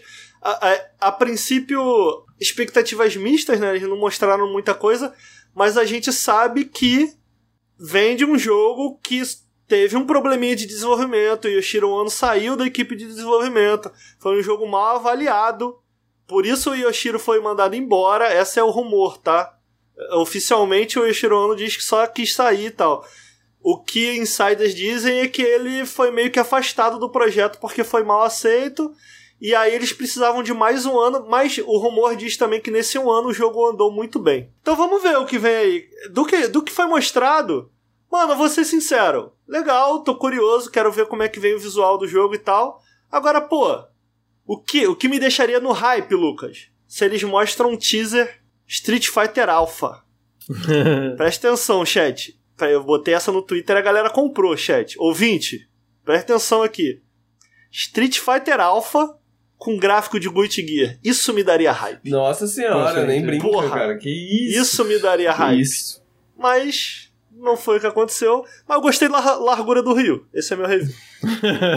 O bagulho da Eu logo, vocês acham que é um mau sinal? eu não acho eu que acho que é um mau sinal, mano. Eu acho. Eu acho que assim, tipo, eu, eu, eu, achei a, eu achei a logo bem feia. Mas eu não acho que necessariamente quer dizer que o jogo tá ruim. É só tipo, Mas tá você feia, viu, tá viu essa parada que a, que a logo é tipo estoque, tá ligado? Que eles adaptaram um pouquinho, né? Eu vi, eu vi. É, achei zoado, achei zoado. Tipo assim, não é a primeira vez que a Capcom faz isso. Ela foi processada recentemente porque usaram é, texturas de um site de estoque pra fazer, eu acho que ela logo alguma coisa do Resident Evil Village, tá ligado? Caralho. Então, tipo assim, a Capcom, ela é meio... Ela, ela faz isso. Graphic design is my passion. É, então, tipo assim, ela, ela faz. Ela, ela foi processada e resolveu, é, tipo, fina- finalizar o processo internamente, pagando a pessoa que processou ela, pra não dar merda, tá ligado? Pra, tipo, porque era, era obviamente algo que, tipo, eles pegaram sem. No caso desse, eles devem ter comprado, pelo menos, né? Mas nesse outro caso das texturas, eles realmente pegaram fotos e usaram sem permissão, tá ligado? Então. Não, é- é- a parada da logo, cara, é mais que talvez a logo seja o que mais nos informa sobre esse novo projeto. No sentido de, tipo assim, porra, por que que eles mudaram tanto a logo? O que que, o que que, o, o, o que que no fio desse jogo, o que que vai mudar em como eles querem que as pessoas vejam o Street Fighter, que eles sentiram a necessidade de fazer uma logo mais nesse estilo. Não sei se isso faz sentido, sabe? Faz, faz. Eu, eu tô partindo, eu tô partindo do ponto de vista que eles fizeram uma logo que, pô, cara, isso daqui precisa conversar com o nosso projeto. A gente precisa repensar Street Fighter. Vamos fazer uma logo que demonstre isso. Mas é bem possível que nem tenha sido feito isso. Pode ter sido. Irmão, o bagulho é o seguinte: trailer é amanhã, cadê a logo? Ih, mano, esqueci. Pode pá. Esqueceu. então, é porque é tão Esqueceu, bizarro, né? irmão. O Agora- bagulho vai sair Street- amanhã. Street Fighter eles aí. essas logos tão trabalhadas, essas title cards, assim, gigantes, né? E tal, tal, tal. Tipo, é tão chamativo, né? Mas eu acho que faz sentido também, né? Às vezes os caras tão tipo, pô, quer fazer alguma coisa que seja mais genérica, né? Justamente, pro- justamente pra ser genérica, né? Sei lá. É, eu eu tenho uma opinião, pô, não sobre a logo, mas, tipo, eu vi uma galera chorando por causa do realismo dos personagens. Aí, gente, sério, sem paciência, mano. Pô, Street Fighter aí, 4, mano, que- Street Fighter não. 4 foi igualzinho, mano. Anunciaram uma mudança na estética do design dos personagens. A galera, meu Deus, estão estragando o jogo. Meu Deus, tá todo mundo acabando, aí, deixando de lado estilo pro realismo. Ai, mano, pelo amor de Deus, cara. Ai, não Que, sei. mas que aí, realismo, cara, mano. isso- isso- pistola do bobo, Ryu, bobo. velho. Que isso. Bobo, Não, bobo, isso bobo, aí eu bobo. não entendi. Eu entendo a galera comentar assim, não gostei do estilo de arte. Mas não Mas é... o que, que tem de realista aí? O dedão do maluco é do tamanho do meu pau, irmão. Olha lá. Porra. O dedão do maluco. Isso não é normal, não, gente. Que isso, cara? Não, então é estilizado, mas tipo assim. Não tem nada de realista aume aí, cara. Aumenta um pouco a fidelidade do personagem, ele ter mais esses detalhes. Mano, eu achei um choro assim. Tão bobo, tão, Não. tão bobo. É tipo assim, cara, e oh, é incrível. No Street Fighter 4, eu lembro, eu lembro, lembro, lembro claramente puta choro quando mostraram as primeiras imagens. Nossa, estragar é, o- é o ciclo sim, Street Fighter. isso. é o ciclo Sim, Street Fighter. Mano, é um chororô ridículo, assim, bobo, bobo. Eu fiquei, meu Deus, gente, ai, sério. Ai, tá. Oh, mas nem também entrei. teve isso Mas, mas- mas também eu, eu, eu vou dizer que a Capcom tem um pouco de culpa nisso, que puta que pariu. Esse é um teaser de se de fuder, né? Não, o E, teaser tipo não, é, assim, não é é, grande coisa. verdade. mas eu Cara- achei, tipo assim, os personagens. Eu, eu não gostei do outro. O Ryu eu achei legal pra caralho, mano. Eu, Não, mas, aí, mas, tipo, legal. ah, mas também sentido, fiquei, tipo, nossa. as pessoas, tipo, mano, a, gente- a, a, a Capcom sabe, não é de hoje que a Capcom passa por isso, né? Tipo assim, ela sabe que as pessoas vão procurar alguma coisa pra reclamar, tá ligado? Aí você não dá nada, tá ligado? Você não dá nada, você faz um teaser que não tem nada, tá ligado? Pô, mas Então eu as pessoas falar, vão se achar eles alguma coisa tivessem, pra, pra, se eles tivessem botado cara. uma luta inteira, ainda ia ter os caras do realismo. Pô, Hum. muito bobo, mano. É muito bobo. Eu lembro do Street Fighter até hoje que eu ficava assim, ó. Ai, gente. Ai, gente. Sério? tipo, meu Deus. E aí saiu Street Fighter, obviamente, mudou. É, é um. Cara, tem franquias que tem esses ciclos. Anuncia, acho que é uma merda, tudo errado, desastre. Aí vai envelhecendo. Não, na verdade. Era bom, né? Era bom. Agora esse novo aí vai ser uma merda. Mano, são ciclos. É incrível. É é uma coisa impressionante, assim. Enfim, não tem plataformas. Eles falaram que vão anunciar mais no verão americano, que eu acho que é lá pra metade do ano. Então a gente não sabe pra que que vai sair. Ah, não sabe se vai ser exclusivo de novo pra PlayStation e PC, né? No caso da parte de consoles. É, eu vou ficar coisas. muito surpreso se tiver algum tipo de É, exclusividade. a Capcom eu- tá full multiplataforma, né? Tirando o caso É. do Monster E a Hunter Capcom Rise. tá bem. O Street Fighter V, eu não vou contar a história inteira, mas o Street Fighter V rolou coisas bem, é, é, é, bem específicas que fizeram com que a Capcom tivesse que assinar esse acordo com o PlayStation até pro jogo ser lançado. E aí ele permaneceu exclusivo nos consoles no PlayStation. Mas, pô, a Capcom desde então se recuperou bem, vai. Pô, tiveram vários hits, vários jogos, vários jogos excelentes que venderam muito. E eu, vai me surpreender se não for 100% multiplataforma, vai me surpreender muito. É, eu também, eu também acho difícil. Mas, assim, a gente tá vendo também uma Sony muito agressiva em relação a pegar exclusividades de, de Ps grandes, né? Teve o KOTOR e outras coisas recentes. Sim, tem vários exemplos. Tem KOTOR, Final Fantasy, isso, isso, aquilo. Me surpreenderia... é, não, não me surpreenderia se eles fossem atrás disso. É, mas é isso, Street Fighter 6, tô bem curioso. Cara, eu amava Street Fighter 4, joguei muito. Lembro que eu joguei muito com o Ricardo, inclusive ele ficava puto porque ele falava que a minha tática secreta era lag. Mas o Street Fighter 4 eu amava. O 5 eu não, não peguei pra jogar, até porque eu não tive muito tempo ali na época. Mas quero ver, tô bem curioso pro 6 e, pô, seria legal se fosse o jogo que me faz voltar pro Street Fighter. O 4, eu acho que eu cheguei a ter perto de 300 horas. Ah, então eu tô curioso. E parece, assim, eu tô curioso se esse jogo vai ser na RE Engine também, né? Aquela engine nova da, da Capcom. Porque, pô, se for, provavelmente vai ser muito lindo. Tem que pariu. Ah, então tá aí. É, tô curioso, quero muito ver em movimento, mas acho que vai demorar um tantinho ainda, hein? Acho que vai demorar É, um comentaram tantinho. aqui que o Nautilus precisa de alguém que, luta- que goste de jogos de luta. O Ricardo ama jogos de luta, joga pra caralho. Eu gosto então bastante. não, não entendi. Tô mais distante, né? Eu tô mais distante ultimamente de Mas tu jogou Mas bastante já- Guilty Gear, não jogou? Eu lembro que jogou bastante. se- 40 horas, foi pouco. É, Foi pouco entendi. pra você. Assim, é, É porque é, jogo de luta eu levo tão a sério que me estressa muito. Esse é meu problema, entendeu? Justo. E eu gosto de jogo de luta, mas eu amo Street Fighter. E especificamente Street Fighter. Tirando 5, que eu não amei tanto. E especificamente Street Fighter eu gosto muito. Então tá aí, Street Fighter 6. Ah, aí a gente teve outro anúncio de uma empresa re- é, muito renomada, que foi o novo jogo da Atlus, que foi o Shin Megami Tensei Soul Hackers 2. Eu acho que a parte surpreendente desse anúncio do Shin Megami Tensei... É, está só Soul Hackers 2 aqui, na verdade, então não vou falar Shin Megami Tensei, não. A, a, a parte que me surpreendeu desse anúncio, eu achei o trailer bem legal. Eu nunca joguei Soul Hackers, mas aparentemente... Ele é um jogo antigo que teve um remake pra 3DS do primeiro, e aí agora esse segundo, eu, o que, que me pegou? Ele é pra PlayStation 4 e 5, pra PC, que não é primeira vez que a Atlus lança um jogo pra PC, né? Aí o que, que me pegou foi que ele tá saindo pra Xbox. É o terceiro jogo da história da Atlus que sai pra Xbox.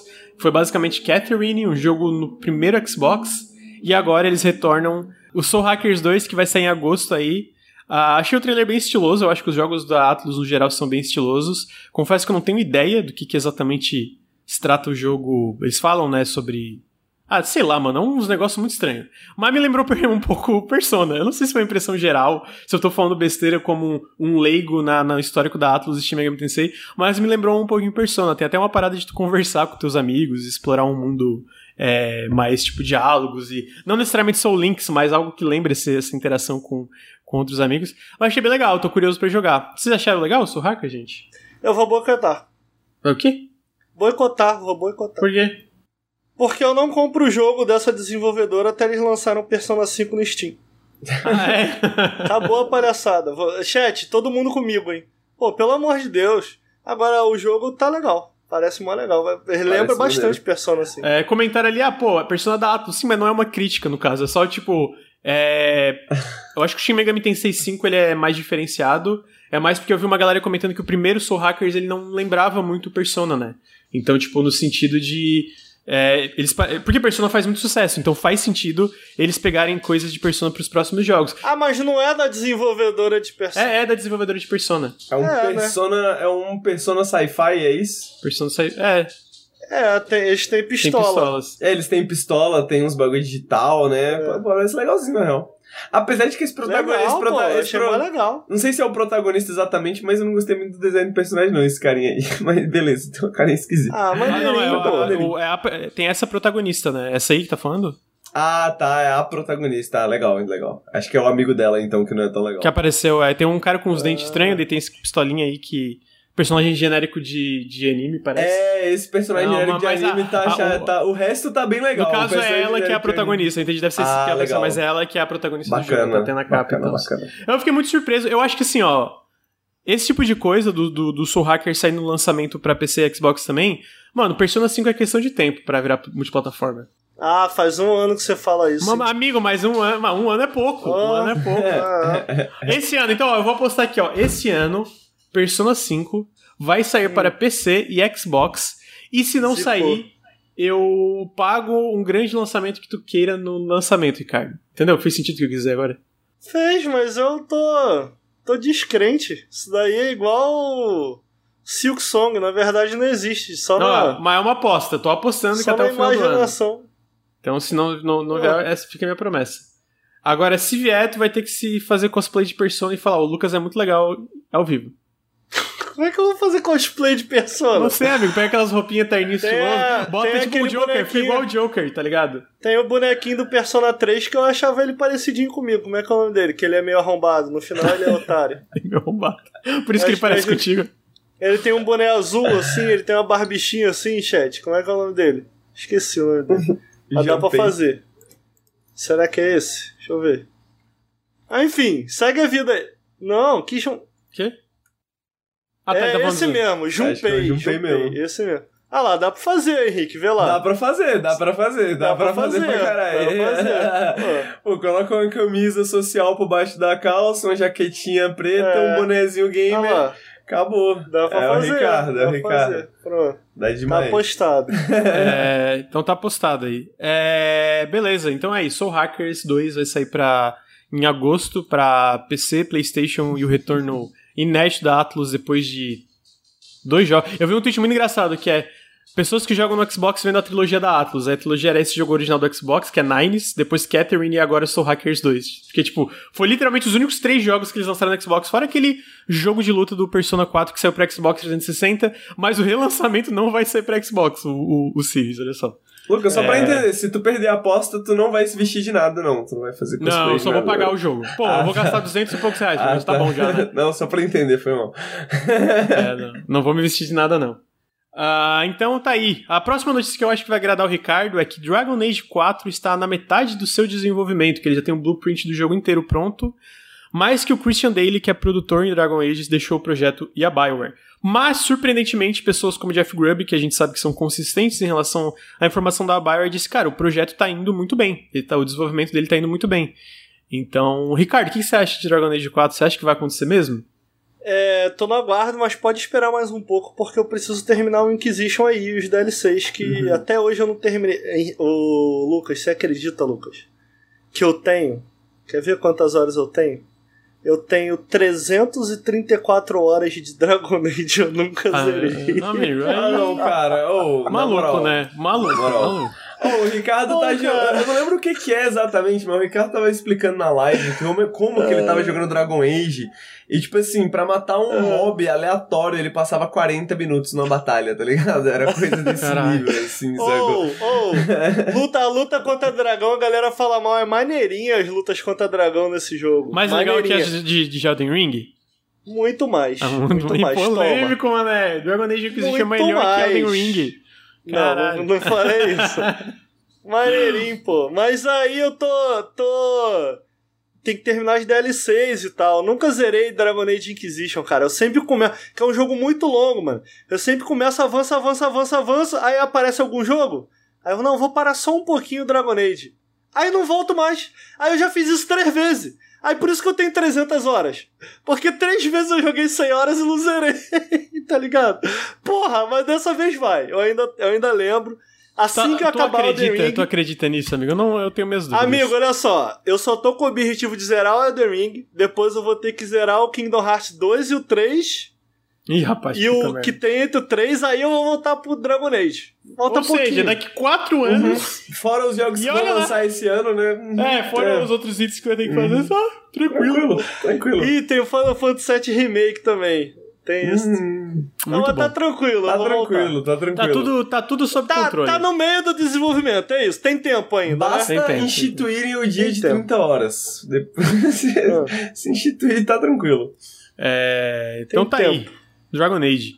Em relação a franquias é, conhecidas, a gente teve o vazamento pelo VGC que a, a Lego, a empresa Lego, vai acabar com o contrato de ex- exclusividade com a Warner e a, 2K, a- e a Traveler Tales sobre a franquia Lego. Então não vai ser Olha mais aí. só a Traveler Tales que vai fazer, né? Que tá, tá para lançar agora é o Lego Skywalker Saga. É, um- uma parte disso é porque eles querem expandir a franquia para videogames e ter mais empresas fazendo jogos de Lego. O que, que a gente sabe disso? É que um desses jogos é um jogo de futebol, sendo desenvolvido na Sumo Digital, e outro é um jogo de corrida de mundo aberto pela Visual Concepts. E aí eu descobri que existe empresa de videogame que eu conheço, porque eu não tenho ideia de quem seja Visual Concepts. É, e aí, e outra razão que eles também acabaram com esse contrato de exclusividade é porque por causa de toda a matéria que teve sobre os é, é, é, sobre o ambiente de trabalho abusivo que existe na Traveler Tales lá pela Polygon, né? Então eles ficaram decepcionados, não quiseram se atrelar exclusivamente a isso, então estão começando a expandir a franquia Lego para outras empresas. Confesso que não fico tão interessado em um jogo de futebol de Lego e nem em um jogo de mundo aberto de corrida, mas tá aí, Lego pra todo mundo, amigos. Não, mas peraí. Aparente a Visual Concepts é bem antiga. Ela é mais conhecida por produzir os jogos de esportes da 2K. Ah, NBA 2K, WWE 2K, NFL 2K mais antigamente. Olha aí. Mas aí, Lego, a bola é quadrada? Pô, tem coisa, tem coisas arredondadas no Lego, né? Tipo, a cabeça dos leguinhos assim é meio arredondada, né? Se você for ver, tipo. É meio. Parece um botijão de gás, né? Mas, tipo, nem tudo no Lego é, é quadrado, né? Tem, tem, tem coisas É arredondadas. no redondo, então a bola vai ser bola, então. Acho que deve ser uma bolinha, deve ser uma bolinha mesmo. Deve ser uma bolinha Então mesmo. tá bom. Mas eu gosto, hein, mano? Eu gosto. Eu acho que Lego é uma franquia maneirinha. Você não acha que Lego é uma franquia maneirinha? E, tipo assim, Não, pô. Mas por que, que você do- acha? do- dos o jogos? Ricardo, tu já jogou todos os Lego, mano, agora não gosta mais? Tipo assim, os jogos do Lego são maneirinhos. O, o da. É, Como é que é o nome? Traveler Tale? É, esse? só cansou, Isso. né? Cansou, tipo assim, tá chato Cansou, já. cansou. Mas o Então, Skywalker. Saga parece que eles mudaram bastante coisa, né? É, o último também eu achei legal. Mas eu acho que essa fita de, tipo, ir pra outra... é, eu, eu acho que, tipo, sei lá, pô, quando a... Quando o Warhammer, né, quando a... Como é que é o nome da, da empresa do Warhammer? Enfim. Ah, a Creative Assembly? É, quando... Não, a do, do da, da marca Warhammer, né? Ah, tá, tá. a Games Workshop. Games Workshop. Quando a Games Workshop abriu pra galera a fazer mais jogos do Warhammer, né? Tipo, e quebrou aquelas licenças mais restritas que eles tinham, a gente começou, tipo, teve muita coisa ruim, mas teve. Porque eles são bem liberais com a licença, né? Mas Caralho, teve mano, muita coisa maneirinha, Ricardo tá ligado? falando que o dedão do Rio é do tamanho do Que que é, cara? Ai, cara, meu Deus o dedão do. Rio, o dedão do Rio. O Lucas vai sonhar com o dedão do Rio. Porra, E mano. agora, o que, que Pô, você tá vendo nesse dedão aí, amigo? mano, você tá pensando, vem- tá pensando muito no dedão. Não tô entendendo. Tem um Pô, flash na minha cabeça, o dedão do Rio do tamanho Entendi. do meu pau. Caralho, mano. é Do nada essa porra, cara. Que inferno. Nunca mais. Nunca mais. Pô, mas- eu vou olhar o dedão do Rio e tu- vou ver o teu pinto, Ricardo. Porra. Pô, Caralho. tu viu o dedo do maluco, irmão? Caralho. Porra. Que isso, cara? Aí a galera fala que é realista. Porra, caralho. Desculpa, Henrique, eu te cortei veio do nada, mano. Do Imagina, assim, ó. Porra, caralho, mano. Dedão do Rio, pau do Imagina. Ricardo. Que inferno, cara. Lego, né? Eu só queria dizer que eu só tive um, um, um- um set de Lego na minha vida, era um foguete. Já que a gente tá falando de coisas fálicas. então tá aí. Pô, eu tinha um balde, ô Henrique. Meu pai me deu um balde de Lego quando eu era moleque, era o meu brinquedo favorito. Ah, Lego é muito cara. Era Lego é maneirinho. muito legal. Pô, eu tinha mó inveja. A a galera tinha, porra, 70 sets de Lego, assim, um monte de bagulho. E eu ficava, porra, queria ter umzinho, assim, um negocinho. Era maneirinho, era maneirinho. Pô, tinha que pedir pro Papai Noel, pô. É, não, eu pedi, Deu pedi. mole. É, aca- acabei, ca- demorou, mas o Papai Noel eventualmente deu, mas demorou, demorou. É, Então tá aí, Lego. É, Lego pra todo mundo. Ah, por fim, cara, eu não vou trazer essa notícia aqui porque é muito breve, essa do Fallout New Vegas. Acho que tá, tipo, não pode dar em nada, então não acho que vale a pena. Eu vou trazer essas três pequenas notícias que eu botei, a gente não precisa comentar, daí a gente encerra, só pra trazer. Nier Automata vai ter um anime. É, a Epic, isso aqui eu achei bem legal, na verdade. A Epic Games anunciou que ela vai contratar basicamente todos os é, contract workers, que são essas pessoas temporárias, né, que tem um contrato diferente de quem trabalha full time na empresa. Então ela vai tra- contratar centenas de pessoas, é, todos que são é, é, eligíveis, que trabalham em áreas dos Estados Unidos que são eligíveis. Então isso vai resultar em centenas de trabalhadores da Epic, muitos que trabalham em quality assurance, na parte de é, qualidade do, de, de bugs, né, etc. Que a gente sabe que é um, um, um problema generalizado. A gente sabe que um problema de é, tra- é, ambiente de trabalho abusivo e direito de trabalhadores é um problema generalizado na indústria de jogos, mas especialmente com trabalhadores da área de, de QA. quality assurance, Yeah. porque muitos deles não são trabalhadores full-time, né? Não são pessoas oficializadas dentro da empresa. Então a Epic anunciou que vai, tipo, são centenas de pessoas que eles estão, a partir de 4 de abril, ofi- oficializando dentro como full-times, é, é, trabalhadores full-time. Então, eu achei, achei interessante. Achei uma notícia relativamente boa, assim, né? E por fim, a Microsoft anunciou que está trabalhando em um time para suportar desenvolvedores na China, que eu acho que essas áreas na Ásia são áreas que o Xbox, no geral, é, tem carência de jogos, né? Que eles apoiam mais a parte do, do Switch, do PlayStation. Eu achei Dar muito interessante. suporte, né? Suportar fica um bagulho É, esquisito. dar suporte. Parece, Obrigado, amigo. parece que eles estão de saco cheio. Não, é verdade. Dar suporte. E eu acho Ah. que é isso. Eu acho que as notícias do café tem fofoca da Epic aí, parece. Mas tem, acho que a gente tem mais podcast pra gravar, talvez hoje ou amanhã, então Ricardo, Opa. muito obrigado pela presença, amigo. Tamo aí, amigo. Tamo, tamo- desculpa, tá, tava meio. meio. Tava caindo a internet aqui de vez em quando a minha internet. Mental, Wi-Fi do cérebro. O Wi-Fi, É, tudo o bem, amigo. Tu, é- tu, tu trouxe a pérola que o dedão do Rio é do, do tamanho do seu pau, isso é inesquecível. Esse café com videogame já, já é lendário, já é lendário. Cumpri no- meu o- papel ainda. O título do Café com Videogames vai estar no feed vai ser O, Dedão, do Rio. Ainda cumpri meu papel de irritar o Nelson, que vai ficar puto ao editar esse, esse programa. Então tá bom. É, então, obrigado. É, Henrique, obrigado também pela presença. Valeu pelo convite, valeu pro chat, valeu pela presença. E, gente, é isso. Obrigado por todo mundo que compareceu. Bateu mais de 400 pessoas. Pô, muito top. Foi top. Ainda mais que a gente não teve Café com Videogame semana passada e essa semana atrasou, né? Então, fico Sabe o que aconteceu, Lucas? O que aconteceu, amigo? Eu tava acompanhando aqui ao vivo, quando a gente entrou ao vivo, a gente entrou com umas 240 pessoas, o jogabilidade tava arrasando com 350. Aí começou a cair lá, veio todo mundo pra cá. Finalmente a gente se vingou, entrou no ar e roubou do jogabilidade. Eu tô muito feliz. Então aí, o Ricardo tá feliz, mano. O mundo gira, É. o mundo gira. Todo mundo diz. É, queria pedir pra quem curtiu o podcast, considere apoiar o Nautilus, apoia.se barra Nautilus ou picpay.me barra canal Nautilus, faz toda a diferença o apoio de vocês. É, lembrando que o Café com Videogames no geral é toda segunda-feira às nove e meia da manhã, Periscópio toda quinta-feira às oito- entre as 8 e 9 horas da noite. A, a gente faz vídeos no YouTube, se você não sabe. A gente faz lives aqui quase todos os dias, praticamente todos os dias. E é isso, gente. Muito obrigado e até o próximo Café com Videogames. Obrigado, Ricardo. Obrigado, Henrique. Tchau, tchau. Terceira dungeon de Elden Ring agora, irmão. Vai bombar. Bora.